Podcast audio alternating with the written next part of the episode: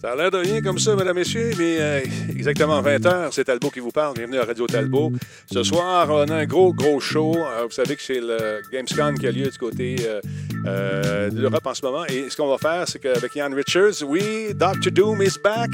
Il est d'ailleurs là. Salut Yann, comment ça va, mon chum? Salut, ça va? Ça va bien, content que tu sois là? Ah ouais, t'as-tu vu, je suis sur l'Enterprise? oui, on te voit pas encore. Là, on est dans notre chambre, on va te voir tantôt. Ah, ah, ah. Euh, brûle pas ton punch, calique. T'as déjà brûlé ton punch. c'est comme les films. Quand tu vas voir un film avec Yann, là, puis euh, oui, il va voir un film, il, il te brûle le Là, punch. le monde ne peut pas chialer que je spoil quoi que ce soit, les cinémas sont fermés. c'est ça. Fait que là, tu spoil tes images que t'as en arrière de toi. c'est bon. Ça. Il se spoil lui-même. Hey, Christophe également est avec nous. Christophe Terrien, comment ça va? Ça va bien, Denis? Ça va bien. On parle de quoi ce soir? On parle du 50-30-20. 50-30-20. C'est-tu de à moteur? C'est quoi ça? Non, non, non, non. C'est un, lifestyle. Un lifestyle. On en parle davantage euh, aux alentours de 20h30. Également, je retrouve euh, quelqu'un que j'ai déjà eu le plaisir d'interviewer. Euh, il était dans une autre compagnie à l'époque, travaillait pour une autre compagnie. Il faisait sensiblement pas le même job. Thomas Wilson de Binox. Salut! Bonjour, comment ça va, Denis? Ça, je suis content de Ça te fait retrouver. plaisir d'être avec ton émission. Ben, je suis content que tu sois là. Euh, Thomas travaille chez. euh, il a travaillé sur un jeu qui s'en vient. Euh, J'ai bien hâte. de- que vous avez des questions concernant le prochain Call of Duty Black Ops Cold War. Vous avez des questions. Vous avez des, des- des- vous avez des interrogations concernant le jeu.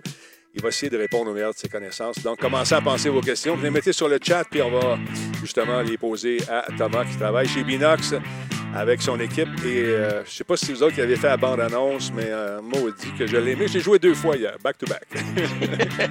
Ah, il y a des gens professionnels chez Activision, donc c'est leur métier. hein. Ça Ah. fait des années qu'ils font ça, donc... euh, Ça paraît, ça paraît. C'est, incroyablement bien fait et ça donne le goût. On s'en reparle dans un instant. Le temps de saluer les gens qui sont là. Il y a Vieux Schnock qui est avec nous. Dr. Doom, c'est Yann, ça de lui jaser. Il est là, gênez-vous pas. Il y a également Broxy Guard qui est avec nous, sans oublier Combe. Mes modérateurs que j'aime beaucoup sont là également. Même Combe est là, sacré fesses. Yes, sir. Comb's in the house. Merci beaucoup tout le monde d'être là. C'est le 1296e show en ce 27 août. Ça va vite. Salut à Seb Savin, à Chucky Walker qui est avec nous également. Name is invalid ID. Salut, comment ça va? Il y a Phil qui est en place. Benjamin qui nous écoute du côté de- des Alpes. Salut, mon chum. Merci d'être là. Euh, Benjamin, je pense que c'est un robot. Il dort jamais. Il est, toujours là, malgré le décalage. Incroyable. Merci d'être là. Bernie est en place également. Salutations à Falco01. Matt, Matt Attaqué est avec nous également. Et euh, tous ceux et celles que j'ai pas nommés, merci d'être là. On commence ce show-là? Yes, sir. Il y a Flat. Comment, comment il s'appelle? Euh, Flat D. Binox. c'est un de tes chums, ça, j'imagine? Un gars de qui est en place.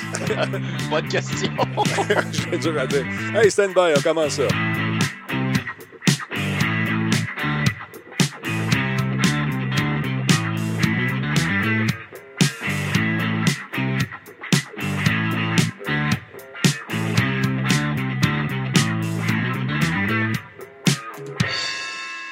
Solotech, simplement spectaculaire. Cette émission est rendue possible grâce à la participation de ES1, la télé pour les amateurs de e-sports. Coveo, si c'était facile, quelqu'un d'autre l'aurait fait. Catapulte, un programme d'accélération d'accompagnement pour les studios de jeux indépendants québécois.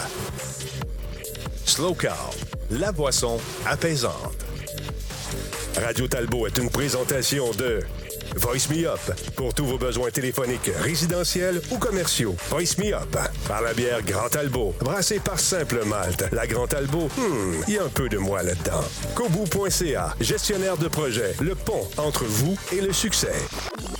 Ah là là. On a eu du fun aujourd'hui, encore une fois, mesdames, messieurs. Une belle grosse journée occupée. Parle à mon ami Brad. Brad, c'est celui qui s'occupe de mon frigo. Scandale chez les Talbots il y a deux jours. Frigo large, congélateur. Ça sentait euh, pas très bon dans la maison. La viande, toute le kit, c'est fini. Appelle Brad. Brad me fait venir un frigo. Je le paye. Tout est beau. Travaille euh, avec mes amis euh, chez, chez Best Buy. Super cool. Frigo arrive. Le monsieur vient me chercher. Monsieur Talbot, je dis oui. Est-ce que vous avez mon frigo? Il dit oui. Vous serez pas content. Pourquoi? Ce pauvre frigo avait été battu, mesdames, messieurs. Il a été battu. La porte est arrivée, elle était tout pétée. Fait que paraît-il que je vais en avoir un autre. Là, j'ai pas de frigo. Fait que ma viande et mes affaires sont dispersées à travers le voisinage et tout le monde m'envoie des messages. me dit Hum, c'est bon ton steak. OK. Une fois, c'est drôle. Deux fois, c'est plus drôle. c'est assez les voisins. Sinon, un gros merci à Winchang Tiga qui est avec nous. C'est son 40e mois. Il y a également euh, Jean Pirate, Capitaine Harvey également, 22e mois. Jean Pirate, lui, il est là depuis combien de temps? 10e mois. Merci beaucoup, tout le monde. Yann Richards, comment ça va, vieille branche? Je suis content que tu sois là. En forme, mon chum? Ça va très bien, mon Denis. Euh, On survit au COVID. On survit. Ben, t'es dans, vraiment, on dirait que tu es dans, t'es dans l'entreprise, sauf Ben autour, ouais. autour de tes oreilles. On fait, hein?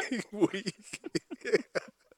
Sauf autour- on voit à travers. C'est pas il y a comme quelque chose. euh, C'est comme un nouveau casque. Ouais, ici, tu, vois comme un peu en travers. Tu vois que c'est super bien fait. Là. Oui. honnêtement, c'est, je pense, la troisième fois que j'utilise Zoom euh, cette année. Les deux autres fois, c'était pour jouer euh, avec des games de jeux de rôle, euh, vu qu'on ne pouvait pas se voir en face à face, il Ouais. faut trouver des alternatives. Puis c'était pas un style de jeu qui était supporté sur Roll20. C'est qu'on y était avec Zoom, c'est que c'était drôle. C'est pour ça qu'au début, quand je me suis branché, mon nom, c'était pas mon vrai nom qui était là. là. C'était le nom de mon personnage. Ça y est, je me, Ça fais, fonctionne. je me fais hacker, c'est ça, exactement. Donc, Ouais. euh, écoute, tu joues avec Benoît Gagnon, puis ce gang-là, c'est ça, vous diffusez vos parties, Ouais. c'est ça? Et puis, à, quoi- à quoi vous jouez? C'est quoi le jeu? Ben, on alterne. On joue à Call of Cthulhu, Mhm. souvent. Et là, juste pour faire parce que tu m'as mis sur le spot, on joue avec un nouveau jeu. Il faudrait que je, Ben, vais c'est pas trouver grave. le nom d'ici la fin de la game. euh, D'ici la fin de la. Tu veux pas la game, mais euh, de- du show. Mhm. Mais c'est un mix de, je dirais, de Firefly puis d'espace. Tu sais, c'est euh, c'est plus.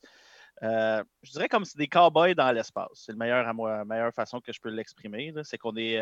tu- C'était comme ton crew, puis là, tu empruntes de l'argent pour t'acheter un vaisseau, puis tu dois de l'argent comme une banque, euh, puis là, il faut que tu fasses des jobs, puis tout. C'est vraiment, vraiment cool. Le système de combat de vaisseau, c'est un des meilleurs que j'ai vu à date. là. Ah ouais. je vais trouver le nom d'ici la fin de la soirée, puis je vais te le dire, mais c'est très le fun. Très cool. On va suivre ça. Je vais aller euh, essayer de... Moi, j'ai joué une fois avec toi, puis tu me, tu me dis, bon, t'es pas fait pour jouer à ça. J'avais inventé la Uzi. Ah, menteur! J'avais inventé la Uzi, puis euh, vous avez tout tué, mais ça n'a pas passé. Ça n'a pas passé. Fait que c'est ça. Euh, sinon, euh, on a Thomas Wilson qui est avec nous. Thomas, je suis très content de te parler parce que ça fait un petit bout qu'on essayait justement de, de- de se rejoindre, de se joindre. Finalement, tu es là. Comment ça va, Thomas? En forme? Ça va à merveille. Les, les choses vont Ouais. extraordinairement bien. La business est bonne. Là, tu es, chez Binox depuis un bout de temps. Maintenant, tu es rendu quoi, assistant directeur du studio, entre autres. et Ah ben non, non, un instant, on va corriger ça. C'est pas assistant directeur, je suis le directeur. On est ah, co non, c'est chef. co, c'est- je voulais dire co-directeur. co- Oh, oui. co-directeur. Je m'excuse. Oh oui, ça fait maintenant huit ans que je dirige le studio euh, depuis un petit bout de temps. En fait, je suis arrivé en, 2000 en 2005. Ça fait 15 ans maintenant que je suis chez Binox. Donc, euh, je suis été embauché comme directeur créatif, mais j'occupe toujours les fonctions de directeur créatif, sauf que là, depuis huit ans, je dirige le studio euh, à temps plein, là, finalement. C'est une méchante job. Tu recrutes du talent. D'ailleurs, vu que tu es là, as-tu besoin de gens pour travailler chez vous? Est-ce que tu sollicites euh, de la business ou tout le temps, j'imagine? hein? Toujours, toujours, toujours, toujours. On a des beaux projets qui s'en viennent euh, et surtout avec une franchise comme Call of Duty. Ben, euh, tu peux imaginer que ça nécessite euh, des gens de grand talent. Donc, euh, oui, oui, je lance l'invitation. Allez sur notre site. Les postes qui sont ouverts sont affichés. Même s'ils ne sont pas affichés, vous pensez que vous avez là, ce qu'il faut pour vous joindre à nous. Euh, envoyez votre candidature. Euh, on porte tout le temps une attention particulière à tous les candidats qu'on reçoit. Parle-moi un peu justement de l'implication de Binox avec euh, Treyarch, euh, puis il y en a un autre, Activision, dans, dans- dans cette aventure qui est Call of Duty. Yes. C'est- pas, votre première participation, mais celle-ci semble particulièrement. En tout cas, moi, c'est une période d'histoire qui me plaît énormément. Ça a été quoi l'implication de Binox euh, dans, le fond, pour mettre les choses en contexte, justement, ça va faire maintenant cinq ans qu'on qu'on fait partie de la franchise de Call of Duty. Euh, ça a commencé justement avec Black Ops 3. Donc, on, on avait travaillé avec Treyarch à porter à l'époque le jeu sur PS3 et euh, Xbox 360. Sauf qu'avec le temps, après ça, on a travaillé sur Modern Warfare Remastered, euh, le, campaign Remastered. Après ça, Modern Warfare 2 campaign Remastered qu'on a fait en, en entièreté. On a travaillé sur Modern Warfare et maintenant, ben, et- évidemment, il y avait Black Ops 4, excuse-moi, puis après ça, Modern Warfare. Et là, maintenant, on annonce Black Ops Cold War. Donc, ça fait un bon bout de temps qu'on roule notre boss euh, avec euh, la franchise. Donc, on a travaillé avec euh, Infinity Ward, on a travaillé avec Treyarch, on travaille avec Raven, on travaille avec, en fait, tout le monde qui se greffe à ça. Maintenant, ça prend plusieurs studios pour le faire. Black Ops euh, Cold War, c'est le dernier, particulièrement enthousiasmant parce que, en tout cas, nous, moi, je suis un vieux de la vieille, Ouais. euh, cette espèce de nostalgie, le retour aux années 80, là, il y a quelque chose de vraiment tripant là-dedans. On a tous vu des Stranger Things, par exemple, cette, cette espèce d'hommage-là qui, euh, même avec la bande-annonce, justement, de, de- de New Order, retravaillé, tout ça. C'est vraiment un retour à la conspiration, à la guerre froide. Ça fait qu'il y a quelque chose de vraiment intéressant avec ça. Puis les personnages qui sont là-dedans, on- ben, bien sûr, on a les réguliers qu'on voit dans la série, mais il y a des personnages historiques qui sont là. On a vu euh, le président Reagan qui a été là. Euh, je serais curieux de savoir euh, qu- qu'est-ce qu'on doit faire pour avoir le droit d'utiliser l'image d'un président comme ça? Parce que ça, c'est, c'est pas vous qui avez fait ça, je comprends, mais ça implique quoi comme, comme démarche, tu penses? Ben, c'est sûr que ça demande une démarche euh, créative qui va nécessiter de s'assurer que la manière dont un personnage, euh, ou en tout cas un personnage historique, une per- euh, euh, soit euh, présenté, Ouais. euh, soit, on va dire, accepté, euh, reconnu. Donc, euh, évidemment, il y a des défis derrière à aller chercher euh, l'apparence le plus fidèle possible d'un personnage. Euh, effectivement, c'est Treyarch qui, qui, dans le fond, a développé l'élément narratif avec Raven, avec toujours ce mandat-là de justement tomber dans la conspiration. Euh, et donc, c'est sûr que ça passe par une série d'approbations, on va dire, légales pour être capable de le faire. Puis ensuite, ça prend ben, tout simplement des artistes de talent avec suffisamment de références pour être capable de recréer le plus fidèlement possible euh, le personnage. Par le passé, on a vu souvent des acteurs de leur, de leur vivant comme donner, prêter leur apparence à un personnage, mais là, dans ce cas-ci, il faut recréer euh, Ronald Reagan le plus fidèlement possible. Puis avec les. que moi, je, Oui, vas-y. Yann. Juste pour savoir, tu sais, tu parles de personnages, euh, on voit ça de plus en plus dans les films, que ce soit comme tu sais dans les licences euh, de Call of Duty avec Kevin Spacey ou peu importe euh, les, les jeux qui sortent. Mais quand tu prends quelqu'un comme on s'entend que polarise, surtout avec ce qui se passe aux États-Unis, avec la polarisation, on s'entend que quelqu'un comme un personnage comme Reagan pendant la guerre froide, peut-être pour les plus jeunes, ils s'en souviennent pas, pour les plus vieux, se souviennent un peu que c'était pas nécessairement, je veux dire, le, on va dire le, le, le couteau le plus aiguisé là, dans la cuisine, Ronald Reagan, on va y aller avec ça. C'est des choses, par exemple, qu'il faut faire attention quand on écrit le scénario ou tout ça pour s'assurer non plus que. tu sais, On s'entend que surtout quand on parle de quelque chose qui touche la guerre froide avec les Américains qui, sont, qui étaient fiers et Mhm. vraiment, sais, ça- depuis les années 80, on n'a pas vu le niveau vraiment de fierté des Américains autant que dans ce temps-là avec la guerre froide. Tu as fait des références aux films. tu sais, tout- tu sais, moi, j'ai grandi avec les années 80, avec les Rambo, les, tous les Mhm. films où ce que les Russes, c'était automatiquement les méchants. Tu voyais un Russe à l'écran, puis c'était c'est le méchant, c'est le méchant. C'est sûr. Comment on fait pour s'assurer que, autant dans le scénario que pour les joueurs, tu sais, que ça passe bien? Est-ce que c'est quelque chose que vous discutez beaucoup à l'interne? Ou...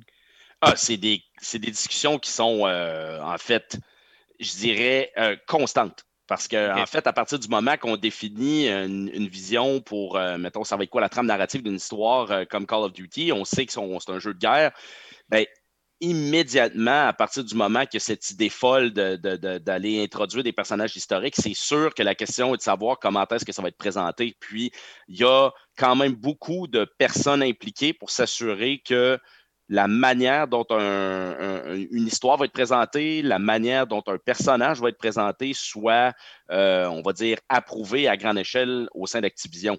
Euh, c'est pas quelque chose qui se fait en silo. Euh, donc, on est dans une situation où on doit vraiment s'assurer que il y a un scénario, le scénario est approuvé, la présentation l'est, on discute avec les gens d'Activision pour savoir si ça c'est OK. Euh, donc, euh, je, suis, je suis pas mal convaincu que Treyarch a dû passer par une série de groupes euh, ou une série d'approbations pour, euh, pour aller de l'avant avec cette histoire-là. Puis la manière de le représenter, c'est qu'il faut quand même dire que ça demeure une œuvre de fiction. Exact. faut pas oublier que dans le fond, c'est un peu comme justement combien de films on a vu, même prenons exemple toute la série de Marvel où ils Mm. tentent de faire des, des fois des liens avec des événements historiques, mais dans le fond, on se rend bien compte que c'est quand même une histoire inventée. Ben, il faut le prendre avec un grain de sel. N'importe quelle expérience de Call of Duty doit être prise avec un grain de sel. Il y a des références, oui, mais ça demeure quand même avant tout une œuvre de fiction. C'est pas un cours d'histoire qu'on te donne là. là. C'est vraiment, c'est te faire vivre peut-être te faire vivre un, un- un- disons, une page fictive de ce qui aurait pu arriver, disons. Euh, parlons, fait. par- parlons un peu de, de la portion Vietnam qui, moi, euh, comme disait Yann tantôt, c'est venu me chercher. Je me suis dit, yes, ça va être le fun. C'est une période que j'aime beaucoup. Il y a eu quelques jeux qui sont sortis, mais ça n'a pas été des grands, grands hits, malheureusement. Euh, Battlefield Vietnam, j'ai aimé, mais j'aurais aimé ça rentrer plus dans les tunnels, avoir plus le feeling de, de- de- ce que j'imagine était le feeling de l'époque. Est-ce que c'est une portion qui va être assez longue dans le jeu? Ben, je vous dirais que l'histoire, ça, c'est typique, en fait, de la plupart des histoires de Black Ops. C'est cette idée, je vais dire un peu cet effet carte postale, là, c'est-à-dire cette idée de, de, traverser de, parce qu'en le fond, il y a, tout, si on recule dans les derniers Black Ops, quand il y avait les modes campaign, toujours cette notion-là, souvent de flashback euh, de mind control un peu qui est impliqué avec l'idée de revivre des moments forts. Donc, en fait, le Vietnam va faire partie de ces éléments-là qui vont nous rappeler des éléments d'histoire de certains des personnages. Euh, c'est une partie de l'histoire, ce n'est pas que ça. Il y a plusieurs lieux qui vont être visités. Puis le but, dans le fond, c'est un peu d'aller chercher cet effet. Euh, sais, quand on regarde un film à grand déploiement, cette idée-là, je pense à des James Bond, par exemple, où là, tu passes d'une ville incroyable à une autre en changeant d'environnement, en changeant d'ambiance, de nuit, de, il fait froid, dans des environnements de neige, dans un environnement désertique, euh, une, ville, euh, euh, mettons, chargée, très occupée. En fait, l'idée est vraiment d'être capable de créer des, des settings qui vont, si on me permet l'anglicisme, euh, qui permettent de faire un, background d'une histoire ou d'un lieu qui devient vraiment intéressant à visiter là, en passant du Vietnam à un autre endroit, à un autre endroit. Mais on a déjà vu ça dans certaines franchises où certains éléments de jeu étaient, je pense par exemple à Black Flag, le jeu de bateau, qui était vraiment cool. Par la suite, c'est devenu un jeu en soi. Mm-hmm. Est-ce qu'un truc comme ça pourrait peut-être être envisageable euh, dans les prochaines, euh, prochaines itérations, euh, prochains mois, prochaines années? Est-ce que tu penses que ça pourrait être faisable? Je dirais, mon cher Denis, tout est possible. Tout est possible, j'aime ça. j'aime ça, j'aime ça. C'est quoi la portion que vous avez faite chez Binox, vous autres? Qu'est-ce que vous avez concocté? Ben, en fait, si, je parle spécifiquement de notre implication, vraiment, là, ça pourquoi on est reconnu, c'est qu'en fait, on est identifié comme étant le studio dédié à la version PC. Euh, il faut dire que dans le temps, Call of Duty était un jeu console, mais ça faisait longtemps en fait qu'Activision avait l'intérêt de, vraiment redonner euh, toute la splendeur à, la version PC que, que ça devait d'être Call of Duty. C'est quand même un first-person shooter. Euh, et puis, ça a commencé à partir de Black Ops 4 où on a euh, été attitré comme le studio dédié à faire de, Call of Duty le meilleur jeu PC possible. Et donc, à partir de là, de Black Ops 4 à Modern Warfare jusqu'à euh, Cold War, euh, depuis ce temps-là, on est le studio qui, qui travaille sur la version PC on travaille à développer du contenu aussi. Donc, si on dit c'est quoi notre implication, bien évidemment, il y a beaucoup d'environnement, il y a beaucoup de, création de, personnages, euh, il y a de l'éclairage là-dedans. Donc, nous, on a donné un coup de main plus particulièrement au niveau de l'habillage des environnements. Euh, mais je dirais que également, quand on passe à la version PC, il y a aussi la notion de supporter l'expérience euh, clavier-souris à la fois sur console et sur PC. Parce qu'il faut dire aujourd'hui, maintenant, c'est vraiment cross-platform. Mm. Donc, euh, il est possible de jouer sur son PC contre des gens qui jouent console, mais à ce moment-là, il faut travailler cette espèce de balance-là, cet équilibre-là entre jouer console euh, sur PC ou euh, c'est-à-dire jouer console avec clavier-souris ou jouer sur ton PC avec une manette, ça fait partie de cette espèce d'expérience-là, ce balancing-là qui vient au niveau de l'expérience. Ça, ça ne doit pas être évident. Plus, ça. Oh, excuse-moi, vas-y. J'ai dit faire cette balance-là, c'est quelque chose qui doit être assez difficile à faire. Parce que quand, moi, je joue souvent sur les deux. Je me promène avec clavier-souris. Et euh, la première question qu'on demande Ah, tu joues-tu sur clavier-souris ou tu joues sur euh, PS4 Ah, ah ouais, auto-aim. OK. tu vois, c'est toujours ça. Mais d'arriver à, accumuler ça pour faire une expérience plaisante pour que tu sois d'un bord ou l'autre, c'est pas facile. Non, c'est pas facile. Ça demande beaucoup de tests, ça demande beaucoup d'analyse, euh, beaucoup de, balancing, pour employer le terme anglophone. Mais la vérité, en fait, ce qu'on a découvert en faisant beaucoup, beaucoup, beaucoup de tests, mm-hmm c'est qu'ultimement, un bon joueur PC va péter la gueule à un joueur console, mais un bon joueur console va péter la gueule à un joueur PC s'il est vraiment dans son élément. Hmm. Euh, donc, on a, on, a réussi, on pense, à arriver à un point où, en fait, les compétences du joueur vont faire toute la différence. Euh, et euh, parce que pourtant, il y a un niveau, on va dire, de hmm. maniabilité sur PC qui est accru un, des éléments vraiment importants, nous, comme développeurs, c'est de donner un maximum de possibilités pour customiser son expérience. Donc, en fait, le menu options, c'est un des menus les plus élaborés que j'ai jamais vu de ma vie.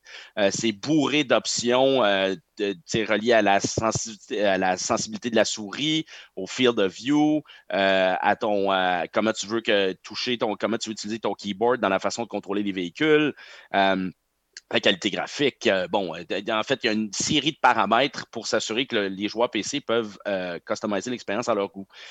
mais par-dessus le marché, en plus de Cold War, il faut quand même dire aussi qu'il y a Warzone. Et ça, c'est un autre endroit Ouais. où on aide beaucoup parce que, écoutez, on a atteint le 75 millions de Malade. joueurs. Malade. 75 millions. C'est un chiffre astronomique. Mm. Et donc, euh, là, c'est pour ça que, dans le fond, on donne un coup de main à la fois sur Cold War, à la fois sur Warzone, euh, en développant à la fois le contenu et la version PC et autres.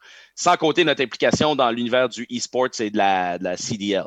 Là, ça veut dire qu'il va y avoir des éléments de Cold War qui vont être greffés également dans Warzone. Est-ce qu'on pourrait prendre des, notre expérience, certains gadgets qu'on a dans Cold War et le transporter dans Warzone? Il est trop tôt pour en parler. Donc, euh, ça veut dire oui. mais- D'accord, mais il n'a rien dit. Il a rien dit. Je- j'interprète.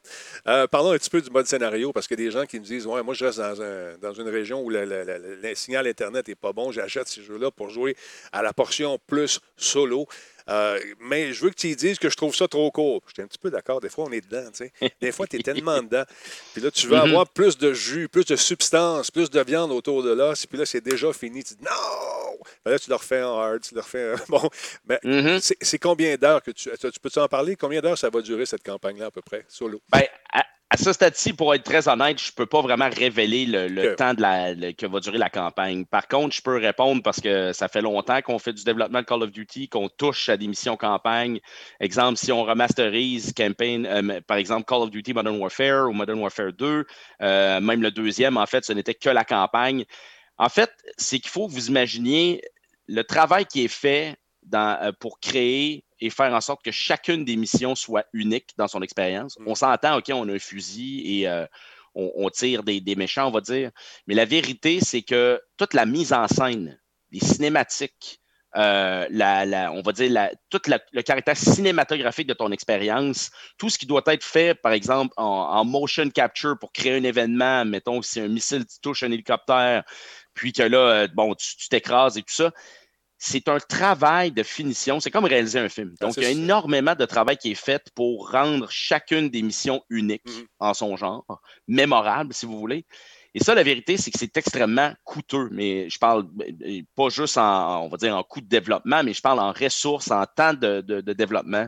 Euh, et donc, ça, ça oblige n'importe quel développeur qui fait un mode campagne de réfléchir à la longueur euh, qu'on veut que la campagne ait. Et honnêtement, il est toujours préférable d'avoir de la qualité versus la quantité. Quantité, ouais. Donc, si les missions deviennent répétitives ou si euh, l'histoire ne nous plaît pas, ben, rapidement, en fait, on perd l'intérêt, puis là, ben, là c'est mal apprécié. Et donc, on, on va nettement préférer avoir quelque chose dans lequel tu déposes la manette, tu dis, Phew! Hmm. J'en aurais pris encore plus que l'inverse. Ouais. Parce que le nerf de la guerre dans Call of Duty, c'est pas simplement la campagne, c'est vraiment l'expérience multijoueur. Donc, les maps multijoueurs, l'expérience euh, de, de, de, combattre contre d'autres joueurs, c'est là vraiment qu'on trouve l'essentiel des joueurs. Euh, Warzone est en fait la- la- une autre version de ça, une autre extension de, de- de l'idée de jouer contre d'autres joueurs. Donc, euh, ce que ça nous démontre, c'est que la plupart du temps, les gens, ce qu'ils font, c'est qu'ils jouent au mode campagne, drop la manette, euh, en tout cas, ou laissent tomber la, la- la campagne pour ensuite jumper dans, dans le multijoueur. Il y a même des gens qui skippent complètement la mode campagne puis ne font que jouer multi. Ouais, ça, j'ai vu Donc, considérant que Warzone est hyper populaire, puis comme tu as dit tout à l'heure, 75 millions de, de joueurs, euh, comment on fait pour développer le multijoueur de Cold War pour pas qu'on sente que finalement on joue à la même chose que Warzone? C'est comment on fait pour se distinguer, pour dire ben, pourquoi je pourrais, si mettons exemple quelqu'un comme tu viens de dire, un moi je suis plus euh, single player, c'est moi, Ouais. c'est mon style, que multijoueur. Mm. Mais je pose la question pour quelqu'un qui tripe multijoueur, que comme tu dis, qui ne voudra pas jouer. Lui, Reagan, Cold War, les Russes, il s'en fout. Il veut juste Ouais. jouer aux nouvelles maps de Cold Exact. War. C'est quoi qu'on. Comment on fait pour le développer pour dire il faut absolument que je me sépare du feeling de dire Ah, c'est comme jouer à, à- à- aux jeux gratuits en ligne. Tu sais, c'est pourquoi Ben- justifier dépenser pour dire c'est le les maps qu'on se concentre plus sur les maps, on se concentre sur les arbres, on se concentre sur quoi dans ce temps-là? l'histoire. Ben, c'est parce qu'il faut dire que l'expérience Warzone est une expérience totalement différente de, de- de- de combattre en mode multi. Euh, simplement parce qu'en fait, dans le concept de Warzone, c'est une map qui est immense. On accueille euh, plus d'une centaine de joueurs. Euh, et là, à ce moment-là, il y a une notion de survie. hein. Dans un à Warzone, tu pars avec rien. euh, puis là, tu essaies de t'équiper rapidement. Le cercle se, re- se referme. Puis c'est une dynamique, euh, disons, qui est, euh, et même si ça se passe très rapidement, c'est quand même une dynamique qui est un petit peu plus de longue haleine. Le mode multijoueur, les environnements sont conçus pour créer vraiment un, du combat frénétique. C'est, euh, tu meurs, tu repars tout de suite. Puis dans le fond, la configuration des environnements sont faites pour vraiment créer un effet de close quarter combat, euh, du combat rapproché, là, qui fait que c'est beaucoup plus intense dans sa dynamique, dans sa manière de se déplacer, euh, que de jouer en mode, en mode Warzone. Parce que Warzone, c'est vraiment une formule Battle Royale. Donc, tu pars avec rien, il faut que tu t'équipes, tandis qu'en mode euh, multijoueur, ben, tu, crées ton tu crées ton personnage, tu crées ta classe, tu crées ton, ton mm. loadout avec ce que tu aimes jouer, puis ben, là, tu pars. Ça fait que c'est c'est pas la même expérience de jeu et euh, tout le monde, dans le fond, il trouve son compte selon qu'il préfère aller jouer en mode Warzone, jouer multijoueur ou faire la mode campaign. Euh, mais donc, c'est un peu ce qui explique pourquoi un mode campaign a une fin à un moment donné. C'est beaucoup, beaucoup de, temps de développement. Écoute, quand on joue, on a l'impression de jouer dans un film. C'est ça qui est le fun, c'est ça que j'adore. Quand vous avez fait le, rematrissage euh, euh, du dernier là, que j'ai reçu, je trouvais ça superbe parce que non seulement ça me rappelait d'excellents souvenirs, mais le graphisme a été rehaussé, c'était vraiment sharp. mais il y a toujours ce mode zombie-là aussi qui nous sort complètement de la game, il nous amène ailleurs. Est-ce qu'il y a des, éléments qui ont été rajoutés? C'est quoi les nouveautés dans ce mode-là zombie? Parce que les gens me disent Ouais, moi, le zombie, je suis pas sûr. D'autres disent Ah, c'est capotant, on a du fun, on rit quand on fait ça. Mm-hmm. Qu'est-ce que vous avez... Tu peux en parler un peu des rajouts ou pas tout de suite, il est trop tôt? Trop tôt. Et hein? malheureusement, je savais que tu allais poser cette question-là, mon Denis, mais il est trop tôt pour en parler. Je, m'en doutais que tu étais à me dire ça aussi.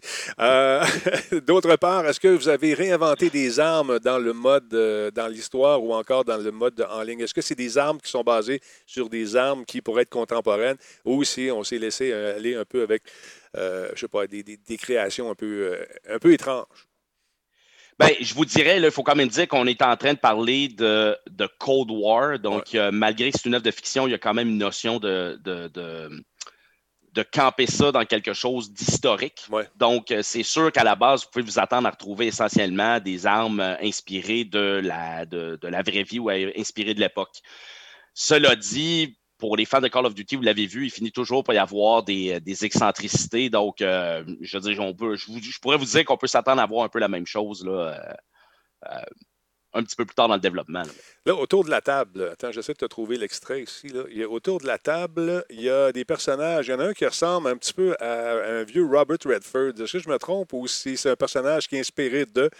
Euh, tu as remarqué, attends, j'essaie de le trouver, là, je ne le trouve pas. Parce qu'on a. Blond avec frame, blond avec on fait du frame by frame. oui, on fait du frame by frame. Je l'ai, le blond avec les lunettes, là, justement. Ouais, moi aussi, j'ai remarqué ça. Je oh, on dirait Robert Redford. Ouais, il arrive, attends un petit peu, c'est ici. Il est à gauge de la table, ouais. Ouais, attends un peu, je vais le voir à un moment donné. Bon, tu as lui. Euh, ça, c'est monsieur. Ah, il est là. Lui, lui là, en premier plan. Hein, c'est de l'analyse. On analyse. Ah, en premier plan? Oui. Ah, mais ça, mais, mais non, mais ça, c'est Adler. C'est Adler, mais je trouve qu'il ressemble. Ben on aurait dit que le personnage avait été, euh, comme, euh, comment dire, euh, inspiré d'un vieux Redford je trouve. Ben, moi, moi c'est sûr qu'en fait, je vous dirais, moi, je pensais plus comme à, la poupée Ken. qui a mais tu sais, souvent, c'est la coupe de cheveux, tu sais, c'est le... Mais euh, non, il y, a, bien son visage euh, à lui. Euh, quand vous allez jouer au jeu, quand vous allez jouer à la campagne, il y a, sa pro... Non, je dirais, ce n'est pas Robert Redford, si ça peut répondre à votre question. OK, parce qu'on a fait du frame by frame. On l'a étudié, on a regardé, on a regardé ça vraiment, vraiment, vraiment. c'est, là, il y, a, il y a un bêta-test qui s'en vient très prochainement? Oui, bien sûr. Quand est-ce que ça, a lieu, Le sais-tu par cœur? C'est le 13, hein, je pense. C'est-tu le 13? oui, c'est très, très prochainement. Là, c'est, euh, là je m'excuse, les gens au bureau vont me détester pour ne pas avoir la date précise, mais c'est vraiment très bientôt. Je pense que c'est le 13. Euh, oui, effectivement. C'est sûr, c'est sûr qu'on invite tout le monde à venir tester le jeu. Puis de toute façon, je vous dirais même. Euh, de, de, développeurs qui parlent à des fans out there, c'est sûr que ça vaut la peine de l'essayer parce que pour nous, c'est aussi une façon de s'assurer que le jeu roule bien, fonctionne bien. S'il y a des choses qui, qui, fonctionnent mal, c'est là qu'on est capable de le voir avant que le jeu final sorte. Donc, c'est évident, plus il y a de monde qui joue, mhm. euh, plus on est en mesure d'identifier les choses qui nous restent à, polir euh, d'ici à ce que le jeu euh, mhm. ship sur les tablettes. Au niveau des Easter... le bêta-test, il faut faire la précommande pour être éligible au bêta-test comme d'habitude ou...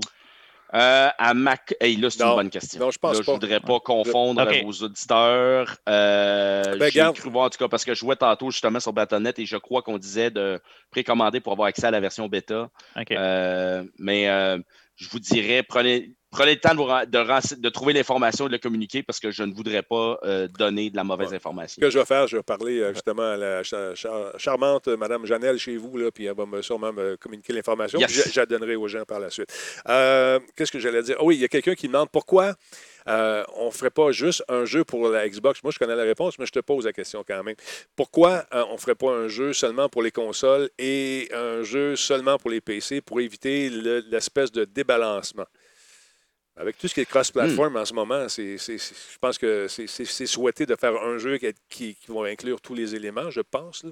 Ben, moi, per- personnellement, ma réponse à ça, c'est qu'en fait, je vous dirais que la tendance se veut être l'inverse. C'est-à-dire que longtemps, en fait, tout le monde jouait dans sa cour. C'est-à-dire que tu achetais un PlayStation, tu jouais ton jeu sur PlayStation. Tu Ouais.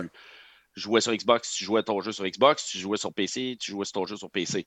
Et en fait, la tendance dans l'industrie, c'est de trouver une façon de faire en sorte qu'on augmente le bassin de joueurs. Parce que qui dit grand bassin de joueurs, plus il y a de gens qui jouent, euh, mieux le jeu se porte.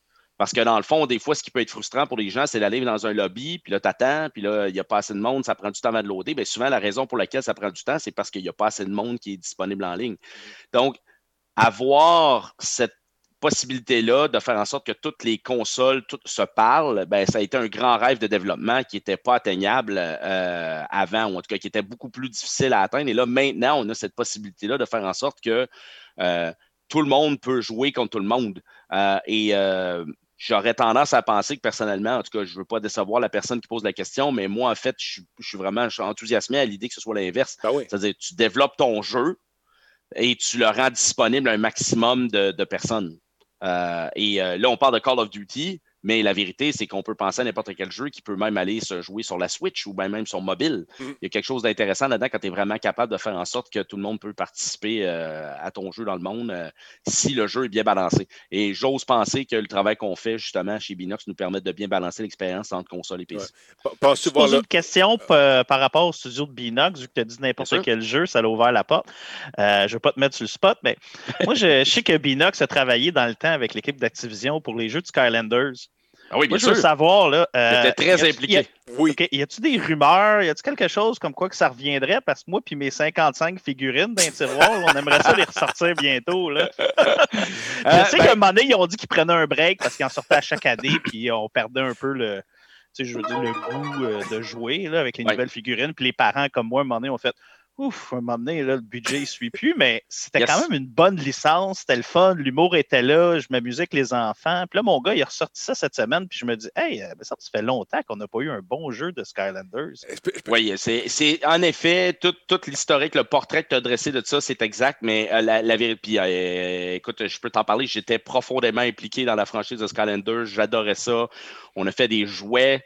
Je suis allé en Chine visiter les usines de, de fabrication de jouets parce qu'on Ah, était nice. dans la création de certains des personnages. Donc, euh, moi, euh, vous, verriez mon bureau parce que là, on est en télétravail, là, mais j'ai des figurines tout à le derrière. Là. Euh, et donc, faire des jouets, être impliqué là-dedans, c'était extraordinaire. Mais la, la vérité, c'est qu'en fait, non seulement, en fait, c'est sûr qu'à chaque année, il y avait des figurines qui étaient créées, mais il faut quand même dire aussi qu'en fait, il y avait de la compétition par-dessus le marché. Disney était arrivé Ouais. avec Disney Infinity. Lego. moins- On avait Lego. Lego, Lego, avec euh, ouais. Lego Dimensions. Et là, la vérité, c'est qu'en fait, euh, l'expérience, en fait, euh, d'un point de vue, on va dire commercial, était plus rentable. Il y avait trop de gens qui s'arrachaient une part de marché qui faisait que tout d'un coup, Skylanders, alors qu'il était arrivé en premier, innovation totale, qui avait totalement changé la donne. Euh, c'était beaucoup plus difficile maintenant d'être compétitif sur le marché dans un contexte de, de ce qu'on appelait le Toys to Life, ce, qui est- ce que Skylanders a inventé. Euh, est-ce qu'un jour les Skylanders vont revenir? Euh, qui sait? Euh, mais de toute façon, puis la, la question se pose, quelle forme ça va prendre? Parce qu'à partir du moment que tu impliques du plastique, Ouais. c'est un autre type de développement. Ça implique beaucoup de, de- de développement, pas juste technologique, mais aussi juste mécanique. Et, et la vérité, c'est que dans le fond, l'expérience de Skylanders c'était le fun, mais cette, cette notion-là de Toys to Life, là, ça reste à voir avant qu'on revoie ça arriver. Mm. Euh, parce que j'ai pu voir par le, par, par le, dans le futur, après, je dirais après la, la- que Skylanders a arrêté de développer des jeux, euh, on a vu d'autres studios, d'autres jeux tenter le Toys to Life avec marché. plus ou moins de succès. Donc, Ouais. moi, je pense que Euh, si c'est pour venir, c'est parce qu'il va y avoir quelque chose qui va démontrer de tout doute raisonnable que ça peut connaître un, nouveau, un grand succès à nouveau.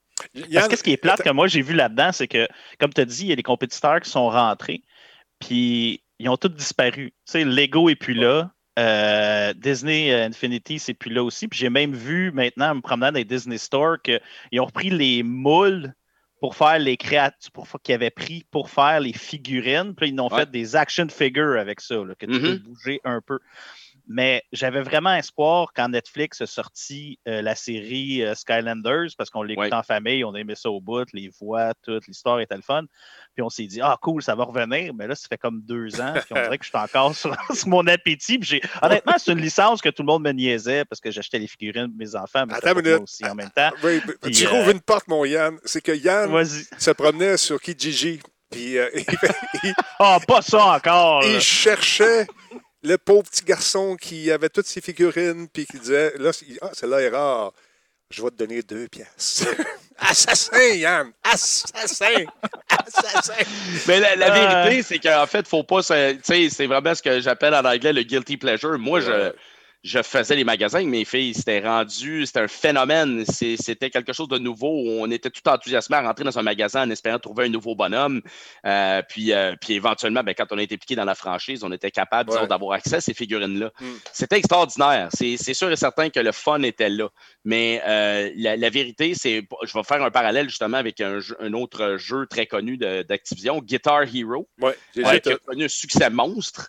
Et pourtant, Activision est arrivé en se disant ça y est, on va frapper fort, on revient à la charge, on sort ça, puis euh, ça va être épique. Ouais. Malheureusement, il n'y a pas assez de gens qui se sont euh, présentés. C'est un peu comme s'il y avait une certaine fatigue de Guitar Hero. Ça n'a pas, pu- ça a pas levé autant qu'il l'avait souhaité.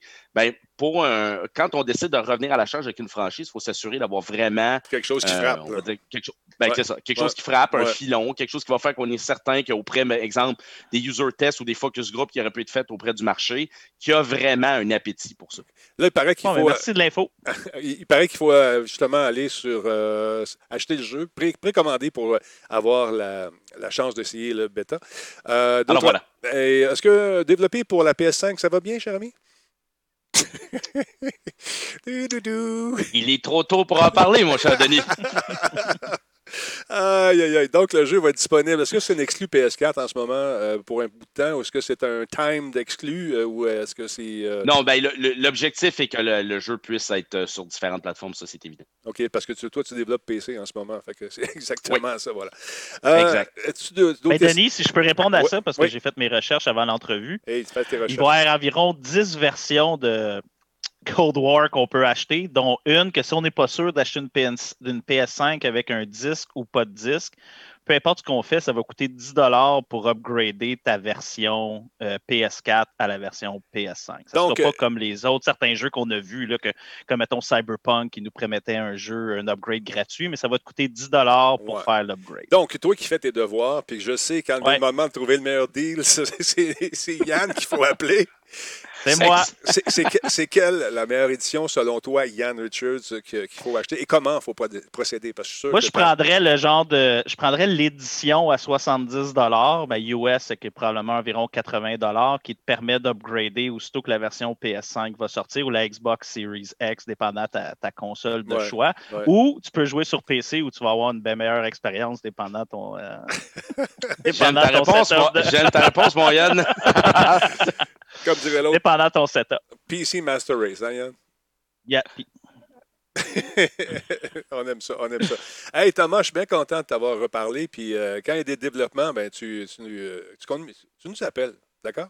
Ah oui, tout à fait. Et puis il y en aura d'autres, hein, parce que là, il faut quand même dire qu'on a travaillé sur Tony Hawk Pro Skater 1 Ouais. et 2. On a travaillé sur Crash Cat. euh, puis évidemment, on s'était raté pour Crash Team Racing Nitro Fuel, mais peu importe ce qui s'en vient chez Binox, on va s'en prendre. Surtout les Skylanders, je vais t'envoyer mon courriel. Mais je, vais aller- je peux faire du bêta test. Hein, Oui, c'est ça. C'est noté. C'est noté. Aussi, dans ton bureau, t'en as trop. Euh, il va aller faire un tour, il va se mettre un masque. il n'y a aucun danger. Merci beaucoup, bon. Thomas. Je te laisse aller. Et puis, euh, Ça salut- fait plaisir. Salut la gang de chez vous de ma part. Et puis, euh, j'ai bien hâte de jouer à ça. Fait que. On, hey, peut-être peut-être jouer ensemble à un moment donné, ça serait peut-être le fun. Je sais pas si on, hey, vas-tu avoir. oh, Tu peux pas m'en parler trop trop. mais Je me demandais si c'était pour avoir un mode coop dans la campagne. Si je me fie à les itérations précédentes, probablement qu'il y en aura une. Mais tes yeux me disent que oui, mais ton corps me dit que non. Fait que on verra. Ah, t'as-tu vu le sourcil a bougé? Ah, hey, c'est pas toujours facile d'avoir le, le poker face. Là. Non, non, non, non. Je te remercie beaucoup. Puis euh, on se reparle très bientôt. Attention à toi, je te laisse aller. Salut, mon chum. Fait plaisir. Salut. Merci, Denis. Hey, salut. Bye. Bye. Mesdames, Messieurs, c'était euh, Thomas Wilson, qui, euh, un des big boss de Binox Québec. Chic type, encore une fois, qui a pris le temps de venir nous jaser un peu de, de ce qui s'en vient. Euh, c'est cool, hein, Yann? J'ai hâte de jouer à ça. Oui. tu vas-tu jouer avec nous autres un peu ou toi, t'es plus solo? Ben ouais, ben moi, j'ai finalement changé mon ordi pendant le COVID. C'est que j'en ai Oh yeah! C'est que là, je suis à jour. C'est que là, finalement, je peux jouer à des jeux de PC avec une certaine qualité. T'as-tu pris la grosse Alors, carte euh, vidéo, la, la- la RTX euh, 2080? euh, Euh, par- Non, non, non, non, j'ai quand même resté respectable. j'ai resté dans un budget normal parce que tu commences à monter ça, puis c'est là que ça dérape. Ah. Tu ben, t'arrives, puis euh, tu te ramasses que oups, juste la carte vidéo, c'est la moitié de ton budget, ou ça peut être 75% de ton budget. C'est que j'ai été ra- raisonnable parce que je le savais que cet automne, j'étais pour me griller de la PS5 et de la Series X. Que je dis, gars, vu que je vais alterner entre les trois consoles, Ouais. Oh, il est gelé. Donne une claque. 4 avec. euh, Ok. je, vais rester, euh, je vais rester raisonnable, mettons. Parfait. Parlant de budget, justement, mesdames, messieurs, il est avec nous de Terrien Terrien, c'est Christophe. Christophe, euh, la semaine passée, on a parlé de budget. Ma blonde a entendu ça, puis elle m'a dit Danny, on, va- on devrait se faire un budget. Merci beaucoup, Christophe. Ça fait plaisir, Denis. Merci, Je suis Toujours là Christophe. pour toi, tu le sais. oui. Là, tu veux parler de quoi cette semaine? Ben, c'est un peu la suite logique de ce qu'on a parlé la semaine passée. Mais nous, écoute Euh, pas. Excuse-moi, je parlais à ma blonde. Mais nous, va-t'en. tant- tantôt, euh, tantôt, je te disais le 50-30-20. Euh, Qu'est-ce que c'est le 50-30-20? En fait, c'est vraiment une façon de penser. Euh, donc, une petite règle de pouce. Parce que les gens nous demandent tout le temps écoute, tu dis, Christophe, qu'est-ce qu'on a besoin? Qu'est-ce- je- tu nous demandes tout le temps tu as besoin de combien pour vivre? Mhm. Puis, euh, c'est une question que les gens disent ben ça dépend. Je pourrais vivre sur 200 pièces par mois ou je pourrais vivre sur 200 000 par mois. là. Ça, ça va vraiment dépendre. Fait qu'on on, on a une petite, un, un petit calcul là, qui se fait super bien, super rapidement, puis que les gens peuvent se retrouver. Euh, puis c'est le 50-30-20. Euh, 50% étant le montant où est-ce qu'on va répondre à nos besoins de base, 30% qui va être euh, pour tout ce qui est loisir, puis 20% qui est pour vos économies. Oui, chez nous, là, ma Euh, blonde, elle préfère mieux avoir le 30% d'économie puis le 20% de loisirs. Oui, mais ça, c'est parce que, Denis, te Ouais, connaissant un petit peu, tu dois être plus le 120, moins 20, moins 20. ouais, tu me connais pas mal, je trouve. ça fait trop longtemps j'ai- tu parle. Être venu dans ton studio, là. euh, Ouais, mais ça, c'est des outils de travail, c'est pas pareil, c'est pas du Mais loisir. ex- ex- exactement. Puis, Ouais. puis ça m'apporte un peu au, au premier point, qui est le point euh, les besoins de peu. base. Oui, c'est ça qu'on veut savoir ici. Ben oui, mais c'est quoi les besoins de base? Exactement. Benjamin, on a ta Exactement. réponse. Allez. Donc, euh, les besoins de base, ça va être n'importe quoi comme ton loyer, se nourrir, euh, le chauffe- chauffer ta maison, euh, que ce soit les vêtements de base, puis les déplacements de base, tes outils de travail. Ça, ça va vraiment être euh, tes dépenses de base. Je dis vêtements de base, qu'est-ce que ça veut dire? Ça veut dire que moi, je suis comptable, j'ai besoin d'avoir un veston euh, pour aller travailler. Hmm. Euh, pour moi, acheter des bottes de construction, c'est du surplus. Ça devrait aller dans mon loisir ou dans. Tu pas vraiment compter dans mon besoin de base. Euh, par contre, euh, quelqu'un dans la construction, des bottes de construction, c'est absolument nécessaire. Voilà. Un veston, c'est peut-être plus dans le loisir. Mhm. Euh, fait que des vêtements qui vont être un, qui ne seront pas de base, ça va être des morceaux qui sont un peu plus extravagants, un petit peu plus à la mode. Un peu plus chic. Ton- Exactement. Le, le- le chic, Denis. Chic. Euh, puis, fait, fait que c'est vraiment ça, les besoins de base. Ça- là, ça va avoir besoin d'un peu d'interprétation. Il n'y a pas de recette magique, mais ça devrait être à peu près 50% de vos revenus. OK. Euh, fait que, tu sais, je disais 50, 30, 20, c'est de vos revenus. Fait que 50% ça va pour les besoins de base. OK. Euh, deuxièmement, c'est les loisirs. Hmm. Euh, Qu'est-ce qu'on inclut dans les loisirs? Ça va être les voyages, les sorties au restaurant. Si jamais vous prenez un, un petit latte à tous les matins, ça compte dans les dépenses de loisirs. C'est pas de la nourriture. Tu n'as pas besoin euh, du latte euh, extra crème fouettée, extra caramel chez Starbucks à tous les matins, encore moins de trois fois par jour. Mhm. Euh, le petit café filtre de la maison, ça fait l'affaire. Donc, ça, c'est vraiment le 30% qui est le fun. Ouais. Tout, tout ce qui est le fun dans la vie, ça rentre là-dedans. OK. Le reste, ça va dans tes besoins de base ou dans tes besoins euh, d'économie. Comme un frigo. Hein. Comme un frigo, par Un exemple. frigo, Oui. c'est de base. Un deuxième frigo à bière, Denis, ça, c'est loisir. Non, non, ça Oh. fait partie de mon travail aussi. Ah, mais, ah, Représentation. m'excuse, Denis. La base, la base. ça. non, mais on, on rit, mais, mais c'est vraiment ça. La dernière portion, c'est les économies. OK. Puis, euh, les économies, ça va être, ben, ça peut être des remboursements de dettes si vous sortez de l'école. Euh, ça peut être des investissements si vous achetez une business, euh, si vous vous lancez en affaires, ou ça peut être de l'épargne. Euh, c'est sûr que euh, quand vous êtes jeune, il n'y a, peut-être pas le meilleur salaire. Vous dites, mais écoute, mon salaire, c'est à peine pour subvenir à mes besoins. Quand on est jeune, on a beaucoup moins de dépenses, on a beaucoup moins de besoins. Il, il reste de la place pour le 20 tu prends ça, tu Après mets ça dans ça- les loisirs. le 30% Quand tu es jeune, tu sors plus. Ben, tu sortais plus avec la COVID. Fait que mets ça dans Ben- les épargnes. voilà. Exactement, exactement. Coupez dans vos loisirs, puis mettez-le à 20% Parce que quand tu commences à avoir des kids, t'acheter une maison, là, ton salaire augmente un peu, mais tes dépenses augmentent de façon astronomique. Mm. Fait que là, tu n'en as peut-être plus. Tu peux aller couper tes loisirs un peu parce que tu n'as plus de temps pour toi-même, parce que tu as des enfants, tu as une maison à t'occuper, mais tu n'as pas tellement plus d'argent. En fin de carrière, tu as, un peu moins de dépenses. Oui. Euh, mais ton revenu il est rendu astronomique, fait que là, tu en as peut-être un peu plus. Euh, par contre, euh, c'est la- une phrase qu'on on aime bien dire, c'est travaillez pas pour votre argent, laissez votre argent travailler pour vous. Ce que ça veut dire, c'est mettant- mettez-en de côté de bonheur pour que l'argent fructifie puis que vous en ayez à la fin de votre carrière versus euh, devoir travailler, travailler, travailler pour pouvoir en mettre à la fin où l'argent ne pas, sera pas fructifié. Yann, il a compris Donc, ça. euh. Yann, il a compris ça. Hein, Yann? Ouais. Ouais, Ben- moi, euh, non, mais le monde aime me niaiser, mais je veux dire, je suis économe, je fais mon budget, j'essaie de respecter le budget le plus possible. C'est ça je que je te planifie dis. mes achats. Je te pas. que, tu sais, dans un sens, là, si on sait que les consoles s'en viennent, ça va te coûter un 1000$, mais commence à économiser au mois de mars avant que ça arrive, parce que tu commences à mettre des choses sur une carte de crédit, puis c'est là que ça dérape. Parce que là, à un moment donné, tu ramasses que tu fais juste faire tes paiements minimum, puis ça, puis ça augmente, puis ça augmente, puis ça augmente, puis ça augmente. C'est que, non, moi, je suis bien d'accord avec ce qu'il dit, euh, Christophe. Ben, Oui, exactement. On paye avant, pas après. C'est Exact. ça. C'est ça. Moi, je ne suis pas un genre de, de gars qui va acheter à crédit. Je suis pas. Si j'ai pas l'argent, je n'achète pas. C'est simple de même. Mon père m'a éduqué comme ça. Puis merci Dan. Parce que sinon, à un moment donné, c'est c'est trop facile. Trop facile. Les premières fois que tu as ta carte de crédit quand tu es TQ, là, tu sais, mettons que tu as un top à 600. Ça prend trois semaines, puis tu es topé. Trois- hey, c'est gratis. Oui.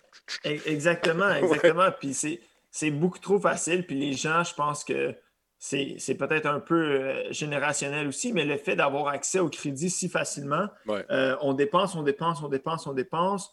On va euh, se chercher un- une hypothèque éventuellement. Réhypothèque, réhypothèque, c'est dépenses c'est sur le crédit.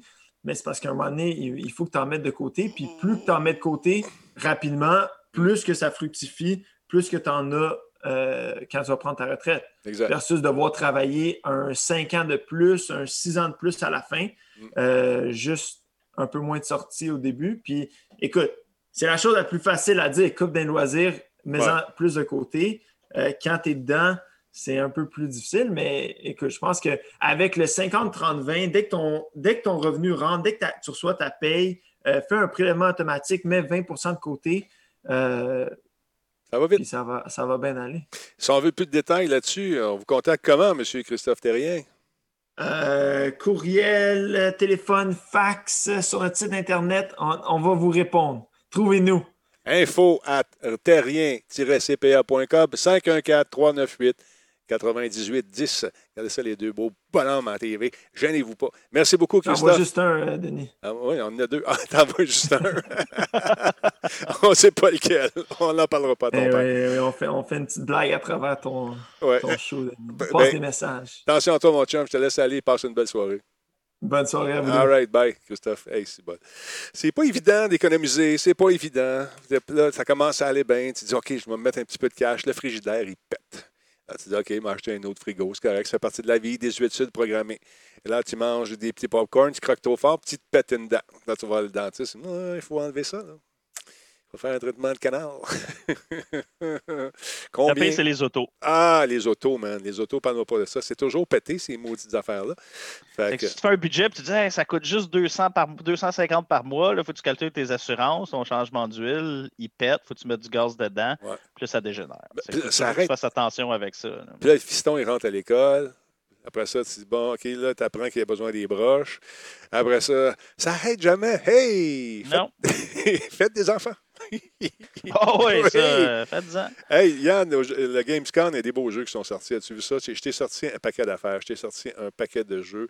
On, va, on a notre liste, on va la suivre. Mais ce n'est pas tous les jeux qui ont été présentés, mais on a sorti pas mal euh, qui. Euh, oui, c'est le festival du trailer. Ah, il y en a. J'en ai. Euh, ce, ce, soir, en termes de hier soir pour eux autres, ce, matin pour nous autres, puis le soir pour hier soir pour eux autres. Exact. C'était vraiment, vraiment la folie. J'en ai une quinzaine à regarder. Voyons, attends un petit peu. Je, viens de l'effacer sans faire exprès. Deux secondes. On va les prendre ça. On va le mettre ici dans la euh, timeline. Attends un petit peu. J'ai OK. Donc, euh, veux-tu commencer par. Euh, par quoi tu veux commencer? On va y aller par. attends un petit peu. Moi, je, suis, ton, je suis ton ordre. OK. Un instant. Deux secondes parce que j'ai un petit, petit, coup de souris de trop. OK, attends un petit peu. Veux-tu parler de Spotify avant? Ça, c'est le fun. On va parler de Spotify. Oui, je vais parler de Spotify. C'est le fun parce que moi, ça fait un bout que je suis abonné à Spotify. J'avais demandé ça pour Noël, un moment donné, euh, l'abonnement. Et la dernière fois que Spotify a fait une promotion comme ça, ce n'était surprise, surprise, pas applicable au Canada et surtout pas applicable au Québec. Et maintenant, c'est revenu, mais seulement pour le Canada. C'est que profitez-en. Il faut bien que je revienne presque un an plus tard à Radio Talbot pour vous donner des offres gratuites. si vous êtes déjà abonné à Spotify, euh, premium ou si vous n'êtes pas encore abonné puis vous voulez le faire, euh, Canada, euh, Spotify Canada vous offre un free Google Nest Mini. Là, c'est sûr que vous allez dire, ouais, mais il est déjà à 39$ en spécial. Ouais. mais si tu peux l'avoir gratuit, pourquoi pas? C'est que je vous conseillerais de vous dépêcher euh, parce que là, vous allez peut-être être pogné avec la couleur rose. C'est peut-être la seule qui va rester. Moi, quand je l'ai pris, il restait, il restait, trois couleurs, mais le gris slash le traditionnel blanc, là, il était déjà plus là. C'est que j'ai pris noir. La seule chose qu'ils vont vous demander faire, c'est ça, c'est la promo, c'est qu'il faut combiner votre compte Google Music avec votre Spotify, votre compte Spotify. Donc, il faut que tu aies deux comptes. Oui, mais je n'ai pas un compte Google Music. Ça ne change absolument rien. Si vous avez une adresse euh, Gmail, ça va faire la même chose. OK. Maintenant, voici les, tarifs euh, individuels 9,99 canadiens par mois, puis familial 14,99, duo 12,99, étudiant 4,99. Oui, mon gars, il est, retourné, il est, retourné, aux études. Moi, là, je pense que je vais être en mesure de faire ça. Ben, tu vois, moi, j'avais le, le premium. Ouais. j'ai demandé, j'ai dit à. Parce que quand je vais au gym, souvent, j'écoute ça, j'écoute ça quand je m'en vais travailler. Puis là, je reçois un texte, exemple, de ma fille qui me dit Hey, j'écoutais de la musique. Je dis, ah, c'est papa qui paye. elle se met de la musique sur son téléphone direct. Puis là, je dis Gars, c'est sûr, donne-moi 3 piastres par mois, puis tu vas avoir ton propre compte à toi. Ça fait partie de... Elle dit Ah, mais c'est 3 piastres. Mais là, je pense qu'elle vient de réaliser que c'est juste 36 piastres par année. C'est que d'après moi, je vais recevoir un chèque de 36 piastres ou un transfert bancaire bientôt pour qu'elle ait son propre compte. Là, on vient de l'entendre rire. Je pense que ça fait pas son affaire. c'est ça. Parlons un peu de DC Fandom, euh, cher ami. oui! Ça, c'est le fun, ça. Ça, euh, écoute, il n'y a pas eu de 3 cette année. Euh, excuse-moi, pas de 3, mais il n'y a pas eu de 3 aussi. mais il n'y a pas eu de Comic-Con cette année. C'est que d'habitude, le Comic-Con, c'est là que Marvel se pointe, DC se pointe, puis là, on crache pendant à peu près comme 4-5 heures tout ce qui va se passer. Mmh mais ce que DC a fait la semaine passée, c'est quand même cool. C'était excessivement bien fait. Puis ils ont libéré ça, ils ont fait ça en ligne avec, des, avec une, euh, une cédule. Ils ont parlé de DC, ce qui était film. DC Télé avec The Flash, Arrow, mais là, Arrow c'est terminé, mais Black Lightning et ainsi de suite, tout ça. Ils ont parlé de comic book parce qu'on sait qu'une couple de semaines avant, ça a braché ces DC. Ils ont perdu vraiment des gros joueurs, ils ont fait une restructuration. Disons que le COVID a été très difficile pour eux, surtout la rentabilité. Et là, finalement, en gros, ce qui est ressorti de là, ce qui est le fun, c'est qu'on a eu des trailers des prochains gros films qui s'en viennent, dont Wonder Woman 1984, qui aurait dû déjà être sorti, mais là, qui a été reporté au 2 octobre. On a eu la, première bande-annonce avec. Euh, Monsieur Twilight lui-même, Robert Pattinson, en Batman. Et je dois avouer que moi, j'étais un des premiers qui crachais pas sur Robert Pattinson parce que j'ai vu The Lighthouse, j'ai vu une coupe de films avec lui. bon. Film qu'il a fait avec David Cronenberg. Puis on peut dire ce qu'on veut sur ce bon vieux Edward, mais c'est un Mm. bon acteur quand même. Euh, et je vous dis, là, son takedown, c'est un des meilleurs takedowns violents à la Batman. Là. Puis la façon qu'ils ont filmé ça avec la réaction des autres goons en arrière pendant qu'il est en train d'y colisser une volée à l'autre. Oh, langage, on dit pas ça, fait- voler. Ouais, excusez, désolé du langage. J'ai fait, yeah, là, ça a l'air cool. Tu vois le pingouin, euh, tu vois le, Rid- le Riddler, il a de l'air, tu y vois même pas le visage, là, il est tout tapé au complet, ça a l'air bon. Euh, Catwoman est dedans. J'ai juste peur, la seule chose qui me fait peur à date avec ce film-là, c'est que je pense qu'on va. J'espère juste qu'ils ne lanceront pas trop de personnages ou ce qu'on va overloader là, pour quelqu'un qui n'est pas habitué. Mais c'est sûr que si on est tanné un peu, là, de, des- on est rendu, je pense, dans les dix dernières années, peut-être à six acteurs qui ont joué Batman, là, mais Mm. quand même. C'est super... hâte de voir ce qu'il va faire avec ça. Après ça, on a parlé du film de Flash. On a parlé beaucoup du Justice League, le Snyder Cut, Mhm. euh, pour qu'il va remplacer la, ce que Josh Whedon a fait avec tout ce que les, euh, les discussions qu'il disait sur le plateau que Josh Whedon n'était pas quelqu'un de facile à travailler.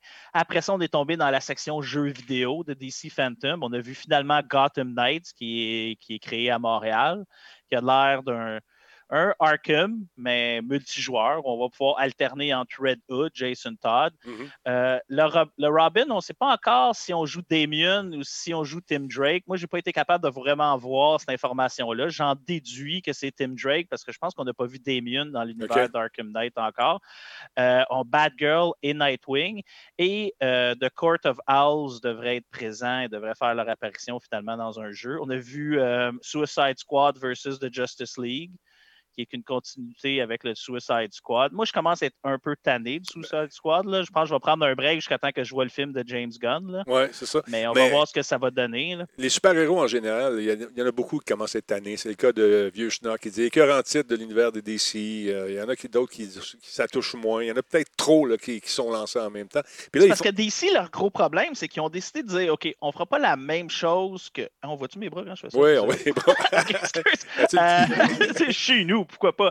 Non, mais euh, ce que j'aime un peu moins, c'est que Marvel, ils ont été beaucoup avec euh, l'humour, que Ouais. j'aime beaucoup, tu sais, un petit peu plus léger. DC, on dit on va y aller plus dark. Puis, de toute façon, DC a toujours été un peu plus dark euh, dans l'historique avec les Final Crisis. Ouais. C'est un des premiers comic books vraiment à parler, puis là, je suis désolé de l'âge des gens, là, mais qui a parlé vraiment de violence conjugale. De, problèmes de drogue. Mhm. Sais, un des sidekicks de Green Arrow, là, Speedy, est mort d'une overdose. Euh, je veux dire, euh, parler de viol, des choses comme ça, les comic books, on voyait pas ça avant. Tu sais, C'était trop léger. C'est que je pense qu'ils ont pris ça un peu trop littéralement, tu sais, puis je pense qu'au cinéma, ça sort pas aussi bien, c'est pas aussi accessible pour les jeunes que, mettons, un Iron Man ou un Thor ou un Guardians of the Galaxies. là. Ça va être notre lien pour lancer les, aux prochaines images. Fortnite, euh, avec les super-héros, il y, a, il y a un crossover qui est en train de se faire. là. Et Fiston était un peu découragé ce matin. dit Ben, écoutez, c'est pas leur première Non, non. contribution ensemble, là, Marvel puis Fortnite. Déjà là, quand ils n'avaient parlé là, dans Endgame, là, quand on a vu Thor jouer à Fortnite, des choses comme ça. Mais là, finalement, la passe de saison qu'on va pouvoir acheter pour la saison 4, il va y avoir des personnages. Moi, je honnête, je dis pas ça, puis ça représente pas mon âge, mais j'ai essayé. Fortnite, j'ai essayé quand Thanos était là avec l'Infinity Gauntlet, j'ai montré à mes enfants, tout ça, ils n'ont pas embarqué eux autres non plus, tant mieux, à écouter le monde alentour de moi, là, que leurs enfants, faut que ferment le breaker pour les enlever de là. Mais il va y avoir Thor, Iron Man, Storm, Doctor Doom, moi c'est à cause de Doctor Doom, je me mettrais peut-être à jouer, Ah bon? She-Hulk, Misty, Groot, puis Wolverine. Chacun va avoir des items associés à ça. Puis pour acheter le pass, mais c'est sensiblement le même prix que d'habitude. Ça va rouler entre 10 et 12 dollars ou des euh, V-Bucks, qui est, je pense, 950 V-Bucks qu'on peut acheter pour environ 12 dollars pour acheter la passe. Puis plus on monte, ça c'est traditionnel dans tous les jeux free-to-play. là, où Exactement. on achète la passe, puis plus on joue, plus on débloque des items qui vont se rajouter, plus. euh, plus Là, je suis content parce que moi, je ne mets plus une scène là-dedans. J'ai dit à Fiston, euh, si tu veux avoir des bebelles là-dedans, joue sur ton temps. Ouais, mais là, j'ai pas le droit de jouer souvent. Non, c'est ça. Ben, c'est la vie. C'est la vie. Il, faut, il y a une affaire qui s'appelle l'école également. Fait que tu vas faire euh, tes devoirs, tu vas faire tes affaires. Puis là, il me dit, papa, il me manque juste 15 V-Bucks. C'est la vie. C'est la vie. Père indigne. hey, as-tu Ouais, vu? mais à un moment donné, c'est notre job aussi en même temps. Ouais. C'est plate à dire, là, mais Ouais. à un moment donné, il faut le faire parce que sinon, ça dérape. C'est ça. Fait que, euh, au moins, ta fille, elle va payer son Spotify. Je suis content. Elle va payer son Spotify à 3 piastres par mois. Là, tu vas recevoir des roches. Euh, T'as-tu vu le, le jeu? Vous allez la voir passer en arrière de moi, genre, puis me donner des claques. là. C'est c'est ça. As-tu vu le- le- la bande-annonce de Jurassic Park? Elle semblait pas pire comme jeu. là. Ah, mais c'est euh, Evolution qui Ouais. s'en vient sur euh, la Switch, qui était déjà sortie, qui était même gratuit sur la PS4 un moment donné. Ben, si c'est les graphismes Euh, de, la, de, la, de la Switch, moi, La je trouve, Switch. Ouais, je trouve ça super beau, par exemple. À moins que ce soit la, présentent des images qui ont été faites avec d'autres consoles, là, mais c'est quand même. c'est vraiment un. Ça, c'est euh, Jurassic Park Evolution. C'est un genre de SimCity à la Jurassic Park. Ouais. Puis la partie la plus fun, c'est ce que vous voyez présentement. là, C'est quand les, les dinosaures s'échappent. Là, tu peux tomber en style first-person shooter. Puis tu pars après eux autres. C'est vraiment, je te trouve, la partie plus fun du jeu. Mais sinon, euh, c'est pas évident, je te dirais, un coup qu'on commence le mode histoire où ils donnent des, euh, des buts spécifiques, Des comme des quests, là, Ouais. des quêtes. Là, ils disent OK, voici euh, 50 000, puis il faut que tu crées, euh, mettons, une île, parce que tu as différentes îles, tu te promènes dans là-dedans pour faire des îles. Ouais. Et ils vont dire OK, il faut que tu sois rentable en tant que deux ans. Mais là, tu sais pas exactement comment ça fonctionne. Tu n'es pas habitué dans les styles de SimCity, puis monter les prix des billets, baisser le prix des billets. Oups, j'ai pas assez de budget pour la sécurité, ça fait que je vais renvoyer une couple de personnes parce que je peux plus les payer, puis tout ça. C'est que c'est pas juste, je veux pas que le monde s'y méprenne, dise Ah, c'est cool, c'est Jurassic Park, je vais sauter là-dessus. Non, il y a beaucoup de micro-gestion à faire Ouais, pour c'est faire tough. des recherches, pour développer des nouveaux dinosaures, ainsi de suite. C'est que regardez un- une coupe de review. Ça, c'est l'avantage des fois des jeux qui sortent sur Switch quand c'est des adaptations. Le jeu est déjà sorti sur d'autres consoles ou sur PC avant. Allez voir les reviews un peu, puis ça va vous dire si vraiment le jeu il est pour vous ou pas. prochain est un jeu qui n'est pas pour les enfants. C'est un petit jeu tranquille qui se passe dans l'enfer. Euh, L'expansion de Doom, moi j'ai adoré Doom Eternal. Ouais, On avec peut Lynch. dire, j'ai pas tripé sur le platforming là, où il fallait sauter puis grimper. Ah. Je trouvais que c'était pas son, c'était pas optimisé parce qu'il y a des passes où j'ai vraiment ragé pendant des 15 minutes à essayer de sauter d'un cerceau, Ouais, ouais, donner ouais. un boost. Ça, j'ai pas trouvé ça super optimisé. J'ai trouvé qu'on sortait d'un peu de l'univers de Doom, mais finalement avoir une histoire vraiment rattachée à ça, j'avais presque hâte de finir l'émission pour voir les cutscenes, pour voir comment l'histoire avançait. Mais les combats, c'était original. Les boss, finalement, il y en a qui ont des shields, il y en a qui sont plus vulnérables. J'ai vraiment aimé ça. Euh, Il est Le rapide. concept d'avoir ta propre base à toi. Puis, tu sais, c'était le Doom comme que j'ai connu dans le temps, mais genre à la sauce d'aujourd'hui et j'ai adoré. là. Les boss fights, ils étaient cool. euh, Ah, écoute, changer les armes. J'ai vraiment, vraiment aimé ça, le Doom Eternal. C'est tellement nerveux comme jeu aussi, c'est ça qui est le fun. C'est vraiment dans les. Tu sais, quand tu joues pendant 20, 30 minutes dans un combat, à un moment donné, tu te dis, OK, on va prendre une pause. On va prendre une pause. Ouais, il y a une couple de, il y a une couple de, monstres, là, t'es là, ok, toi, là, mon pip, Pip, pip, pip, pip, là, genre, là, euh, t'es, c'est, t'sais, en tout cas, je le dirai pas pour ceux qui n'ont pas joué, là, mais ceux qui se téléportent pis tout, Ah, ou ceux qui se cachent derrière un mur de feu puis Ouais. qui font juste summoner du monde, avant que tu réalises la première fois que tu te bats contre que c'est lui, il faut que tu buté, là. Mhm. À un moment donné, euh, t'as une coupe de vie, là, puis là, tu joues pas à... Faut que tu joues à un niveau normal. Normal. Si tu joues à... Fais-moi attention, là, c'est pas vrai. C'est pas ça le but de jouer à Doom. là. Non, le but, c'est d'y aller tough. hardcore. là. Exactement. Tu joues ça hard puis tu sacs. L'autre, il y a une- une- toi, tu avais bien aimé euh, les Dragon Age. Je me souviens que c'est une série que Oui. énormément. Là, il y a un film qui, qui a été fait pour un peu décrire euh, le, le- le processus de création. Tout le monde nous parle un peu euh, de l'histoire, où ça sent bon. Et qu'est-ce que tu as, retenu de ça, toi? Je sais pas si on reconnaît notre ami Casey Hudson qui a travaillé pour euh, le- la licence Mass Effect euh, qui est transférée. Moi, ce que j'ai remarqué là-dessus, c'est qu'il y a zéro gameplay officiel. C'est seulement du concept art qu'on voit. On voit le développement des combats un peu, mais vraiment au niveau, euh, je dirais, euh, vraiment minime, là, où ce que tu vois un personnage rouler à terre, qui va Ouais. bloquer des roches, des choses comme ça.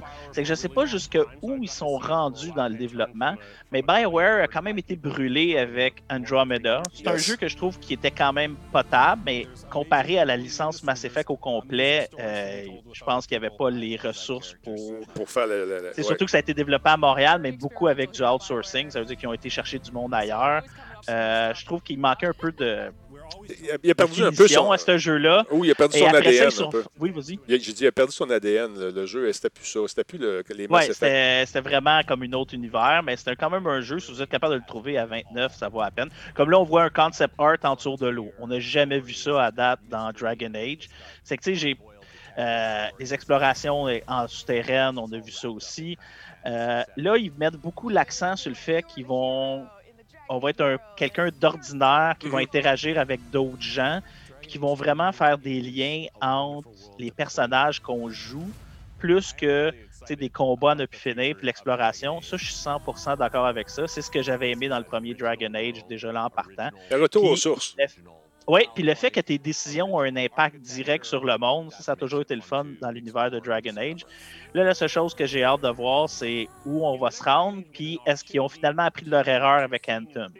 Parce qu'ils ont tellement mis euh, d'argent puis d'efforts sur Anthem, puis ils se sont comme un peu fait brûler, qui est un peu mon problème avec les jeux comme Anthem ou Destiny, que c'est le fun au début, puis comme on a déjà parlé, toi puis moi, à refaire les mêmes maps tout le temps, à refaire les mêmes missions, puis genre de grinding, ça vient redondant, puis t'as tellement d'autres bons jeux, puis t'as tellement d'autres options que dans ton temps limité de pouvoir jouer à des jeux vidéo, Mm. tu veux pas nécessairement faire la même carte puis le même boss 18 fois dans une soirée. Il y a des joueurs qui aiment ça, puis tant mieux pour eux autres. Moi, je suis pas ce style de joueur-là.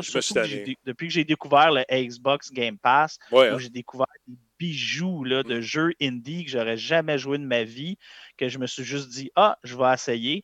Des affaires aussi, aussi banales que j'ai téléchargé ça avec mon gars l'année passée, euh, même là pendant le COVID aussi.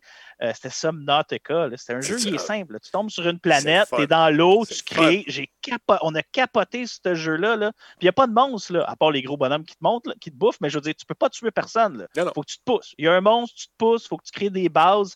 C'est le fun, c'est intéressant. J'ai joué à Messenger. Là, je suis en train de jouer à Spiritfarer. Euh, sais, vraiment des jeux indie. J'ai joué à Steam World, que j'avais que ça. Je sais pas comment ça a fait pour passer à côté de moi sans que j'aille jouer à ce Ah jeu-là. Euh, je veux dire, il y a vaut- tellement des bijoux sur le Game Ouais. Pass là, que pourquoi.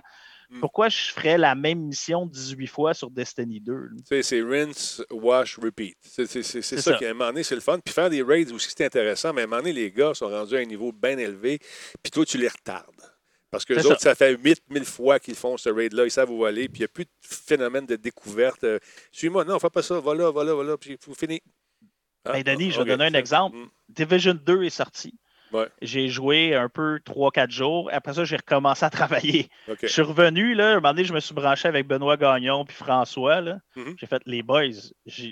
C'est comme si vous êtes mes parents, puis vous êtes obligés de me garder. Là. Tu sais, ils étaient comme tous 20 niveaux en haut de moi. euh, je veux dire, c'était pas. Tu sais, les autres disaient non, mais c'est le fun, on joue ensemble. Oui, c'est vrai que c'est le fun de jouer ensemble. C'est rare qu'on le fait, mais je peux pas dire que j'avais du fun parce que finalement, les deux, ils avançaient toujours 20 pieds en avant de moi, tuaient tout le monde, puis Ouais. tu sais, je montais de niveau, puis là, j'étais comme, C'est pas cool. Puis pourtant, ils ont joué comme 7 jours, 6 jours de plus que moi, mais déjà là, on pouvait plus vraiment autant jouer ensemble parce que c'était pas la même chose. hein. C'est ça. Ben écoute, c'est le danger de ces jeux-là, mais euh, aussi, ce que je trouvais plate, c'est qu'à un moment donné, mettons que toi, tu es niveau 25, puis eux autres sont niveau 50, on ne peut plus jouer dans la même game quand on va dans la zone. Ça, je trouvais ça plate aussi. Mais je comprends pourquoi, mais c'est juste que ça. ça Ouais. quelques niveaux de différence faisant en sorte qu'on ne pouvait pas jouer ensemble. Ça, c'était un petit peu plate. Mais. Je te l'accorde, c'est plate, mais ce jeu-là est intéressant quand même à jouer avec des chums qui sont au Oh oui, j'ai aimé ça, mais moi, Ouais. je- encore une fois, je jouais pour le mode histoire. J'ai fini le mode histoire, puis j'ai arrêté. Ouais. C'était- Ouais. J'avais comme trop de jeux à jouer. Il y a F. Lévesque, 1, 2, 4, qui s'est rendu une job de faire un raid euh, dans, Oui. dans Destiny. Effectivement, effectivement c'est difficile. Pas Ah. juste Destiny, je veux dire, moi, je regarde, moi, j'étais là quand World of Warcraft est sorti, là, où ce qu'il fallait marcher, j'avais Mhm. pas un cheval avant le niveau 25, et ensuite, là, Ah ouais. maintenant, il booste la vitesse, il te donne un cheval, je pense, à niveau 5 ou 10, tu sais, tout. Puis dans le temps, là, faire un raid, on pouvait passer juste une heure et demie dans la ville à attendre que tout le groupe soit là, planifié, tout. Là, maintenant, tu as des summoning stones pour raider, tout. Imaginez dans le temps ce que ça avait de l'air avec. Là, c'est une job aujourd'hui. Puis en plus, ils donnent les outils pour rendre ça plus facile. Et moi, j'étais un wizard. Là. Je passais une demi-heure à créer de la bouffe puis de l'eau oui, juste avant de raider. Là. Juste à faire de la bouffe Ouais, puis de l'eau. ouais, ouais, C'était fou. Pour prévoir les mauvais coups. En Exact. forêt, il y a de raison, comme dans EverQuest. Moi aussi, j'ai joué à EverQuest. Choix. Barry Jenkins! Shadowlands, parle-moi de ça un peu, ça a l'air pas pire ça aussi. Ben, c'est l'expansion de la prochaine expansion de World of Warcraft qui s'en vient toujours. euh, ils ont ramené, quand ils ont fait leur revamp euh, de graphisme, euh, après ça, ils ont repris un peu des poils de la bête parce qu'à un moment donné, il y avait quand même 10 millions de personnes qui jouaient Ouais. à World of Warcraft à 9,99 par mois. C'est que faites le calcul. C'est qu'à un moment donné, je pense qu'ils ont pris ça un peu pour acquis. Il y a d'autres MMO qui ont débarqué. Et euh, ça, encore une fois, c'est leur expansion annuelle là, qui sort. C'est que je, je sais pas, il n'y a pas encore beaucoup de détails pour dire qu'est-ce qui va être inclus, qu'est-ce qui sera pas inclus, s'ils rajoutent une nouvelle style de gameplay. C'est qu'on a hâte de voir ce qui va sortir pour ceux qui jouent encore à World of Warcraft. Ils ont trop attendu avant de sortir du nouveau. Euh, Ils sont assis sur le même bon vieux moteur graphique pendant que les autres Ouais. offraient des, des images incroyables. Mais tu sais, on est big, on charge par mois, puis on fait du cash. Mais à un moment donné, les gens ça s'est- sont tannés, ça s'est effrité, puis là, on travaille pour revenir. Mais il y a encore beaucoup de fans de Ben, cette licence-là. Le problème avec Blizzard, c'est encore ça, c'est qu'ils Ouais. apprennent pas de leurs erreurs. Je veux dire, à un moment donné, World of Warcraft, c'était la vache à lait de, de Blizzard. C'est qu'ils ont mis StarCraft sur le côté pendant des années. Là, après ça, le monde s'est assez. Ont dit c'est bon, on va vous sortir StarCraft. Mais on sortira pas le 2 en un jeu, on va faire trois jeux pour le prix d'un. C'est que là, à un moment donné, ben là, qu'est-ce que c'est ça? C'est que là, le monde chialait. Ouais. Là, ils ont découvert Hearthstone. Comment faire de l'argent avec des cartes virtuelles. Et euh, tu sais, comme moi, je joue encore à Magic Arena parce que j'aime ça. J'ai recommencé à jouer depuis que j'ai changé mon PC et tout. Puis souvent, mon gars, il est là, il dit Hey, pourquoi tu. Non, moi, je paye pas de scène. Moi, je joue, je gagne de l'argent en jouant, puis après ça, je vais upgrader mes cartes. Mais je ne mettrai pas 150$ sur des cartes virtuelles qui seront jamais à moi. Hearthstone, c'est ça. C'est que là, ils ont fait de l'argent avec Hearthstone.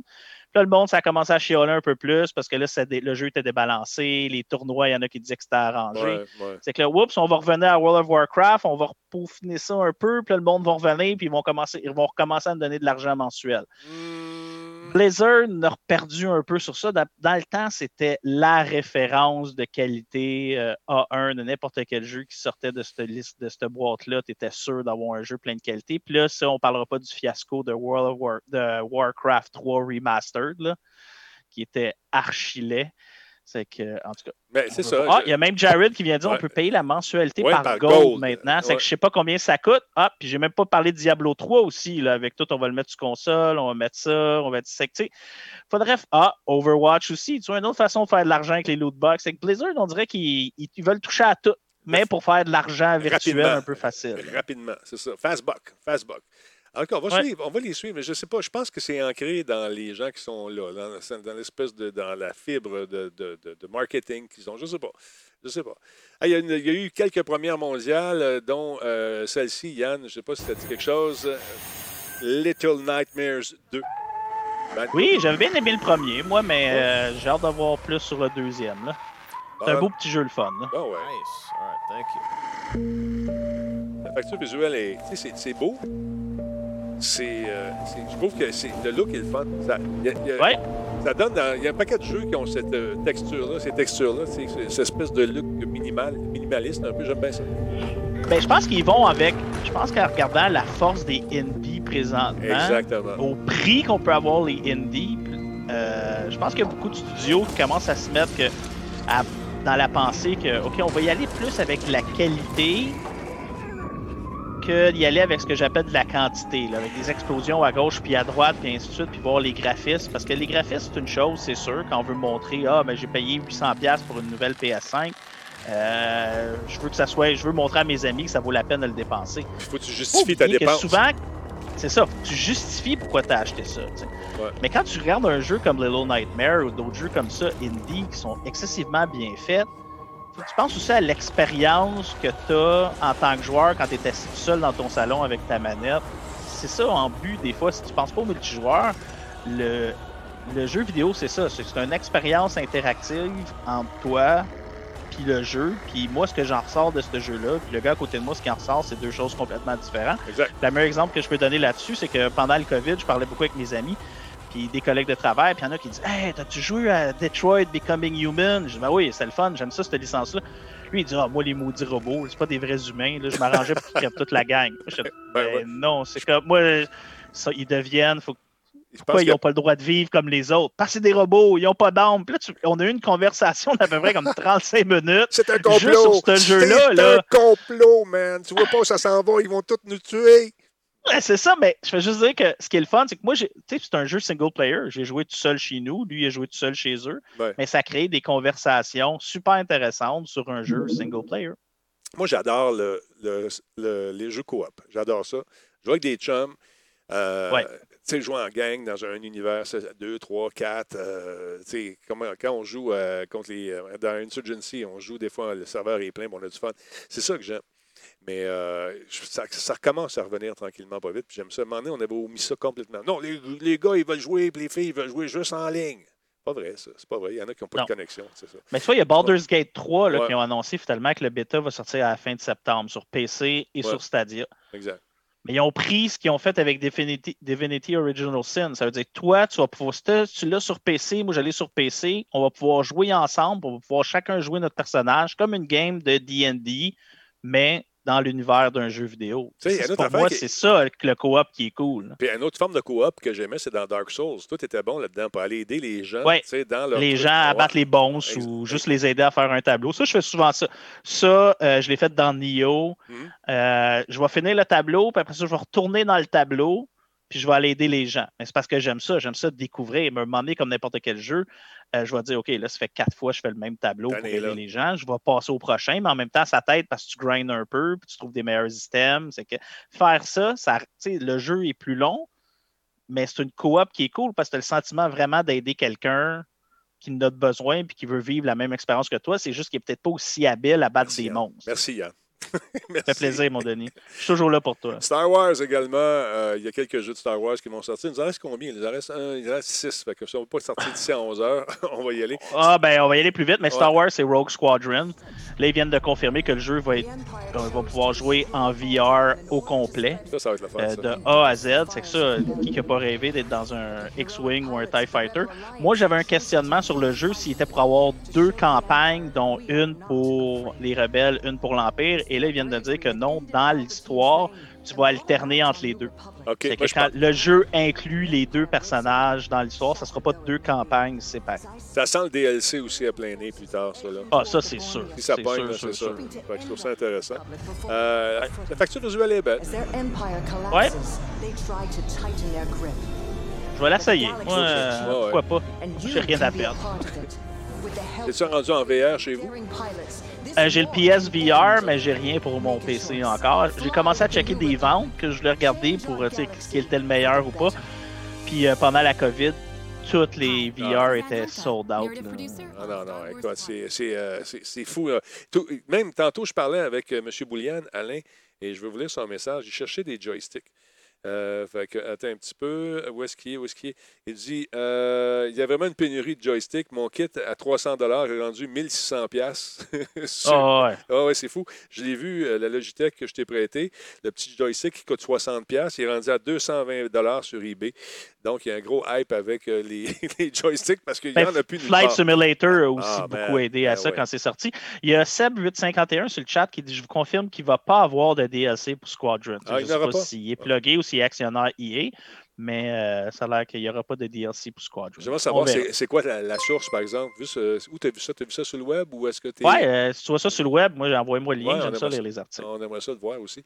Fait que, donc, on va vérifier ça. Merci euh, de l'information. Merci à Jedrick. L'autre Star Wars, c'est Lego, euh, qui est pour euh, printemps 2021, Ouais. qui est la saga Ben, de Skywalker au complet. Attends une minute, Yann. Fais pas la bande-annonce parce qu'elle dure comme 8 minutes. Là. Non, non, mais j'en ai mis un petit bout, là. Attends un peu. Parce que j'avais avant ça les Sims euh, qui vont être dans Star Wars. Après ça, je vais te mettre l'autre. Les Sims, tu vu ça? Les- les- Non, j'ai même pas vu ça, Ben moi, oui, les Sims. check ça. Les Sims avec du Star Wars dedans. Oh my god. C'est Journey to Batuu. Fait que là, c'est Sweet, elle va aimer ça. Sweet, notre modératrice qui tripe ses Sims, avoir l'univers de Star Wars. Ah!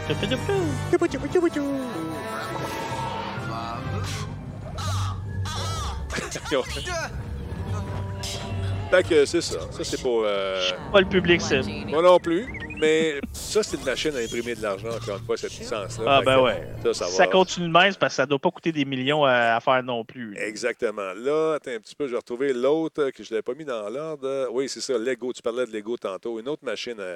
Je, trouve ça le fun. Ils se réinventent, le euh, Lego, tu sais, avec euh, toutes sortes de patentes. Puis là, ben, je trouve que les éclairages dans ce jeu-là sont hyper bien faits. Il y a de l'humour. Ça a l'air bien, bien le fun.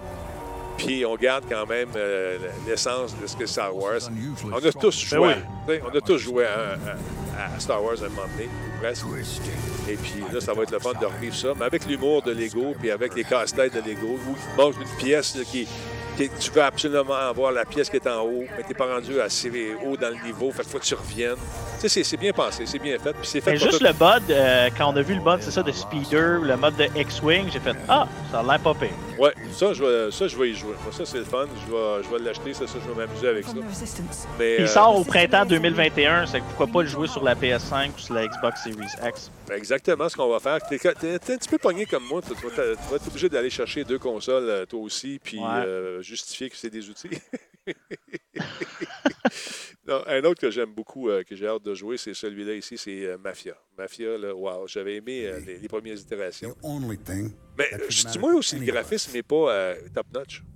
Non, je pourrais dire pour un remake, je suis un peu déçu de la qualité, mais ça dépend toujours sur quoi, tu sais, sur qu'est-ce qu'il avait le droit de travailler, Ouais. ce qu'il pouvait reprendre, parce que c'est quand même des jeux euh, quand même assez compliqués à tout refaire, parce que c'est un peu de... Pour ceux qui connaissent pas la licence Mafia, euh, c'est un peu comme Grand Theft Auto, euh, sauf des années 50, 60 et ainsi de suite, même je te dirais 40 à un moment donné. Euh, je me dis, ils n'ont pas nécessairement l'argent que Rockstar ont pour considérer que là, il va y avoir Grand Theft Auto 5 sur la PS3, PS4, PS5. Là. Je vais me demander ça aussi, c'est une machine à imprimer de l'argent avec le mode en ligne pour Rockstar. Mais écoute, moi, je pense pas rejouer à ces jeux-là. Ça m'a pas assez marqué pour dire, ah, j'ai le goût de recommencer un Mafia. Surtout que le je- troisième, il était bon. C'était Ouais. comme la Nouvelle-Orléans, mais c'était pas écœurant. Il y avait d'autres bons jeux à la place. Bon, je vais l'essayer pareil, je vais le réessayer. Je vais me payer à une traite. On va essayer de voir si, ce qui a été amélioré, ce qui a été changé, à part quelques euh, coups de peinture sur le décor. Euh, on était rendu où avec tout ça? On est rendu à. Ah, ça, ça on a joué ensemble. Te souviens-tu quand on jouait à Medal of Honor? Ben oui. Hein? Fait que là, j'ai hâte de voir celui-là ici, qui va sortir. Ça, j'ai hâte de voir ça. Ils disent The, Following, qu'est-ce qu'ils disent? J'ai manqué. Ça veut dire que c'était mature, mais c'était pas yet rated. Ah, OK, il n'était pas encore. Il n'y a y pas a de code de IRSRB dessus. Encore une fois, le débarquement. Ça fait combien de fois qu'on l'a fait, le débarquement? combien de fois Moi, je dois être rendu à 75. À peu près. Puis on meurt toujours à la même place. On va faire sauter la clôture, puis on rentre l'autre bord. Ça, ça allait être le fun aussi. Respawn Entertainment AEA. Ça, ça va être totalement en VR. Oculus, Facebook. Ça, ça va être le fun. I lead the local resistance cell. Ça, euh, ça risque d'être le fun. Mais encore une fois, c'est des expériences en solo. J'aurais aimé ça jouer avec mon chum Yann ou avec, euh, tu sais, avec Nick, jouer dans le même, dans le même univers, s'amuser. Mais euh, malheureusement, ça ne sera pas le cas. On va avoir du fun pareil. Ouais. Mais ça, quand je regarde des choses comme ça, les graphismes, tu vas trouver ça drôle, là, mais tu sais que les grenades, puis ainsi ça me fait penser. Je sais pas si tu te souviens de la série Commando. Oui. Oui, oui, Tu sais, oui. qui était plus un R, pas un RPG, mais comme un jeu de stratégie. Ouais, là, tu, là, vue- t'avais ton le gars des démolitions, ainsi de suite. Je regarde, je sais pas pourquoi, ça me fait penser un peu à ça, le look. Tu sais, je, je le trouve sombre, le jeu. Je trouve qu'il manque un peu de détails. C'est peut-être pour ça que, tu sais, si on compare, mettons, à la bande-annonce Ouais. de Call of Duty, là, je veux dire, c'est pas, on dirait qu'ils s'en vont pas dans la même direction. C'est que j'ai hâte de voir qu'est-ce que le jeu va avoir de l'air, parce que moi, dans le temps, je dois l'avouer, je vais pas lancer des flèches, là, mais je préférais bien plus aussi. Call of Duty Ouais, que, ouais. Que euh, Modern Warfare donc que Call of... Je préférais bien plus of Medal of Honor. Honor que Ouais. Call of Duty dans le temps. Medal of Honor, pour moi, c'était euh, il était un, un petit pas d'avance, puis ça paraissait lorsqu'on jouait. Mais là, c'est intéressant Ouais. de le jouer en VR. C'est ça j'ai hâte de voir aussi.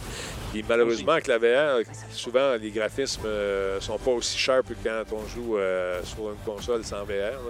Euh, mais quand même, ça va être le fun à jouer. On va s'amuser. On va avoir un gros budget cette année, encore une fois. Beaucoup, beaucoup d'outils. hein. Ouf, beaucoup, Ça va coûter cher. beaucoup d'outils.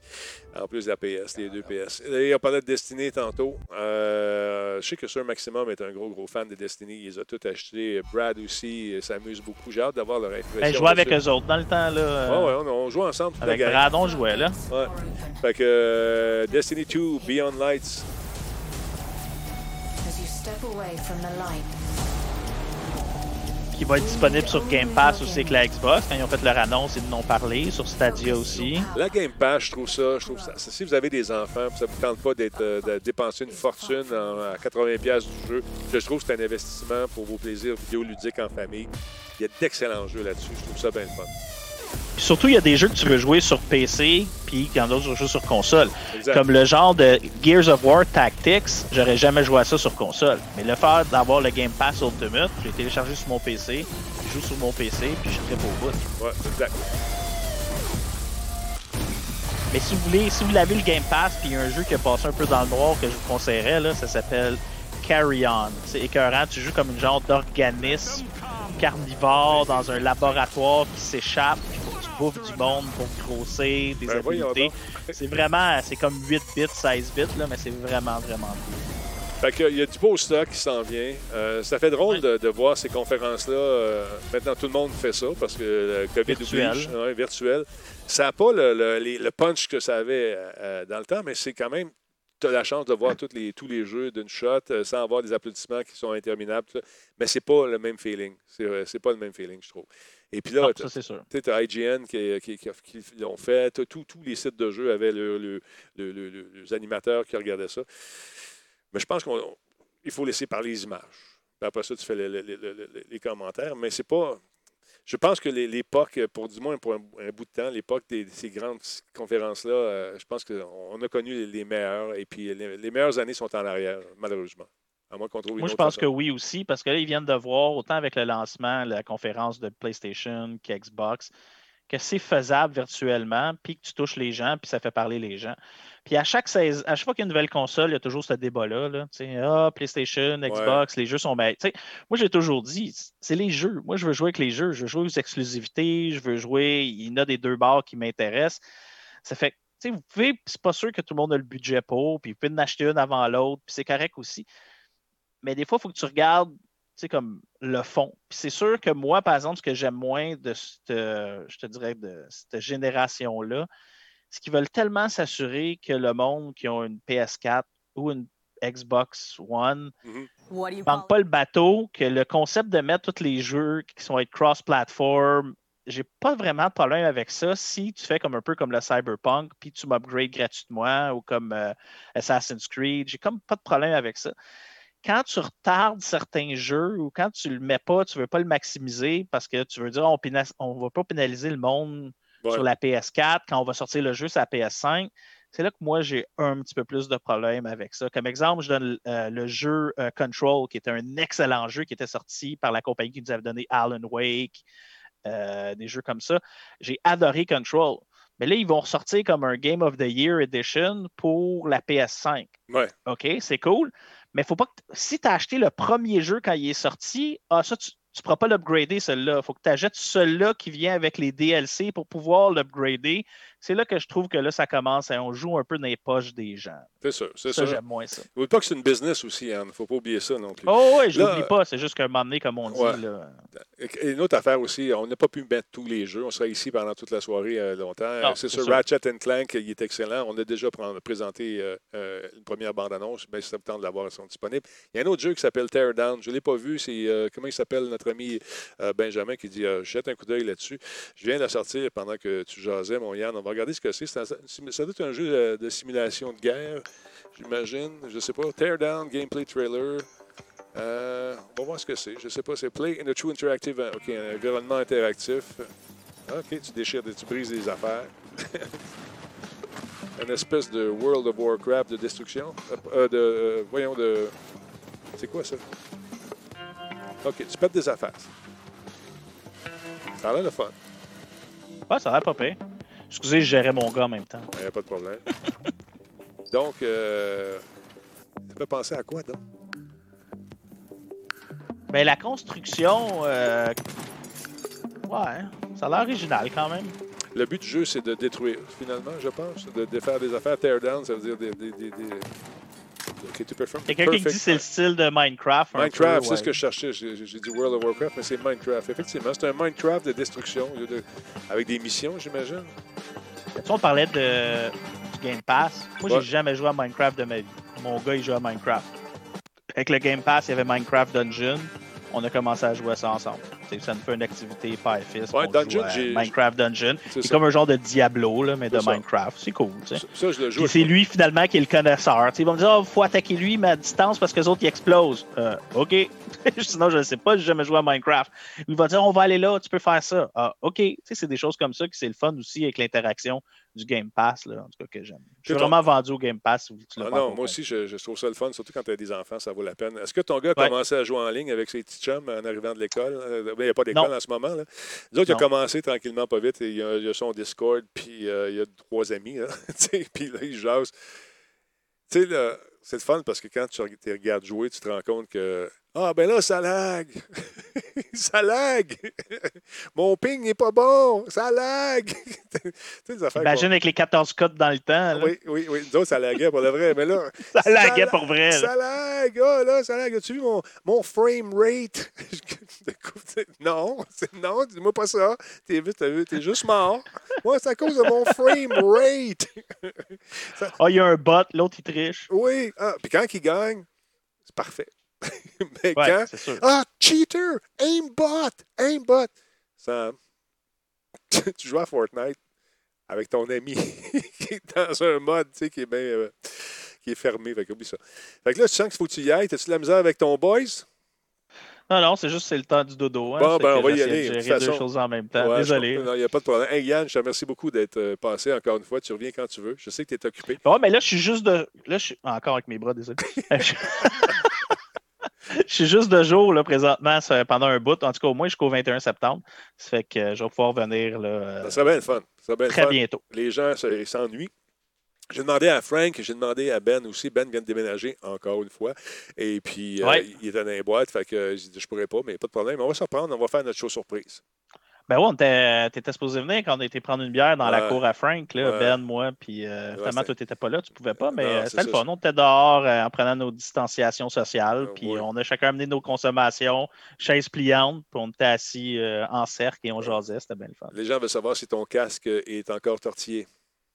Ben oui, checkez. Ben voyons, Vous allez voir pour vrai, check. Mais je ne l'ai pas changé. euh, check, il twist. Qu'est-ce que tu Fait fais? que là, il faut que je le détwiste de même. Puis, gars, si tu regardes le tissu, gars, ce qui est là, le tissu, il est là. Il est comme. euh, si je lâche, je fais ça, puis ça ressemble à ça, là. Ben voyons donc. Je te la- le dis. Je sais pas. Regarde, check, check, check. Je, je mens pas, là. Il est tout le temps tout twisté. Voyons donc. C'est sûr que je le, déba... tu sais, je, le décra- je le débranche, je le rebranche, puis j'essaye. Mais ça, euh, ça, ça se règle pas. Là, ça, Ça, ça, c'est, malheureusement, c'est fait. C'est que il va falloir que je gosse Cyril un moment donné, là, puis y envoyer là, par un courrier recommandé. J'ai, j'ai, j'ai les produits HyperX. Ils n'ont jamais fait ça. Je comprends pas. Ben, tu vois, il y a Léon qui dit j'ai le même problème avec ben, mon casque. Voyons donc. C'est, c'est je suis bien pas tout seul. Non. Pas tout seul. Aïe, aïe, aïe, vous, avez- vous dégagez une onde. Le twisting euh, shadow. euh, Le twisting. Mais sinon, je l'adore. Je veux dire, mon HyperX, c'est le meilleur casque que j'ai jamais eu de ma vie, exact. à part le, à part le fit. Bon, ben voilà, c'est réglé. Yann, je te souhaite de passer une bonne soirée. Va, va coucher ça, ces grands-là, puis euh, on va faire la même chose. euh, de- Il y a l'école demain. Ouais, puis on va jouer en ligne bientôt, mon Denis. Ah, J'aimerais ça, ça serait bien le fun. Attention à toi, mon chum. Bye tout le monde. Salutations à ta douce. Hey, t'avais pas de bras quand t'as levé ça. C'est fou. T'as man- manqué un bras. Juste la main. Euh, non, Oh, oh, oh, euh, euh. oh. Salut, mon chum. Attention à toi. Bye. Bye. Yann Richards, mesdames, messieurs, vous l'aimez, vous le chérissez. Il va sûrement revenir, j'espère, parce qu'on a du fun. Ça rappelle de bons souvenirs de l'époque de Monsieur Net. Ça serait le fun de réunir la gang, d'y aller sur une. Mais tout le monde a des enfants, tout le monde a des réalités différentes maintenant. C'est normal. Mais avec la COVID, c'est plus facile parce qu'ils n'ont plus besoin de venir ici. Fait qu'on peut maintenant jaser à distance. Et encore une fois, je lance mon appel à l'univers. Je veux avoir de la fibre optique. Univers, lance-moi de la fibre optique. Juste quelque chose, un beau petit fil qui rentre dans la maison. Pas le gros fil qui va dans le poteau, là. non, non, le petit fil jaune, bleu, rouge, peu importe la couleur, je ne suis pas difficile. Puis je suis daltonien. D'abord que ça raide. Tu sais, j'aimerais ça. Un gig, un gig. là. Ah! Univers, réponds-moi. Elle répond pas, ça doit t'occuper. Donc, attention à vous autres, euh, les amis, et on se retrouve euh, peut-être un peu plus tard pour un playtest. On joue à quoi, Forex? T'as-tu réparé le serveur? Le monde chialait. Qu'est-ce qui se passe, Forex? Comment, d'où? T'as-tu fait la mise à jour, Forex? Comment? C'est ta responsabilité. Hier, on a fait une mise à jour dans Insurgency, on ne pouvait pas se loguer. Mais Forex est arrivé à la rescousse, mesdames et messieurs. Il a réparé le tout. On lui donne une bonne main d'applaudissement. Clap, clap, clap. On écrit clap, clap. Voilà, c'est réglé. Quand tu regardes, le monde t'applaudit. Euh, merci beaucoup à Mick, euh, à Link. Merci beaucoup à Reeve également pour les follow. Jederek, euh, 68e mois. Jederek, 68e mois. Merci beaucoup, mon ami. Je pense que c'est mon plus vieux. Merci énormément à Gloomwater également, à Christo, 34, 34, 34. Euh, il y a Lucky qui est avec nous. Le Noir, 2007, Resub, euh, deux années. Deux années, 24 mois défilés, merci beaucoup. Il y a HP Garage est avec nous également. GM Game, merci d'être là. Il nous a fait un, petit host, euh, c'est très apprécié. Il y en a eu plusieurs aujourd'hui. Euh, je rappelle que le September s'en vient. J'espère que vous allez participer en grand nombre. Ça nous donne un bon petit coup pour euh, continuer l'année. Ça s'en vient donc à partir du 1er septembre jusqu'à la fin du mois. Le September, payez moins cher, faites des cadeaux. C'est le fun, puis ça aide les talbots. Fait que, n'oubliez pas, il faut que je m'achète des outils. Merci beaucoup encore une fois, les modos. Je vous tiens à vous le dire, vous êtes superbes. Merci, j'ai la meilleure communauté au monde. Je vous adore. Vous êtes super, euh, super, super. Vous êtes là à tous les soirs. Vous appuyez la démarche qu'on- qu'on tente de mettre sur pied depuis toutes ces années, puis qui, qui avance tranquillement pas vite. On est rendu à 23 000, combien? 23 341, et ça ne cesse de monter. Encore une fois, demain, euh, je serai sur Facebook. On va faire quelque chose. Je prépare de quoi avec Bertrand Godin. On va être à son émission dimanche, après le Grand Prix. Et par la suite, lui, va être dans va venir faire un tour sur Facebook Live euh, un semaine prochaine ou cette semaine, on vérifie ça. Parce que lui, encore une fois, il a sa licence de vol, puis il va venir encore une fois me rafraîchir la mémoire avec le simulateur de vol. Alors, euh, ça va être le fun. Quand on vole, ça vous tente de jouer avec nous autres, si vous avez le jeu, venez faire un tour sur le, le- le canal, et puis euh, on vous donne accès, puis venez jouer avec nous autres, ça serait le fun. Je vous laisse là-dessus. Attention à vous autres. Bonne soirée. Bye!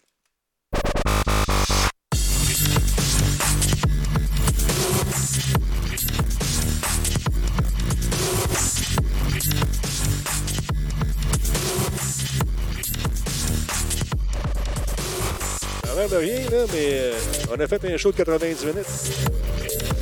Et plus. Content. Content. Ça a bien été. Souvenir de Radio Talbot puis de M. Net Mélanger. Ah, je suis, je suis ému.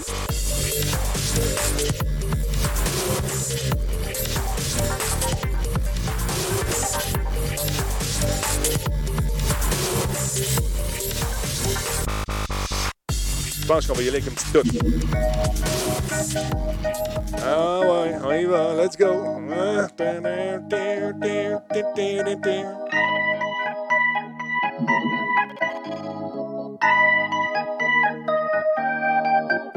Ça, c'est Renard et sa guitare. Avec une chanson que je dédie spécialement à Ian Richards. Sex Bomb. Oh yeah. Méchante bombe, ça, Yann, là. Tu sais, 300 livres de muscles. 2 pouces de mèche.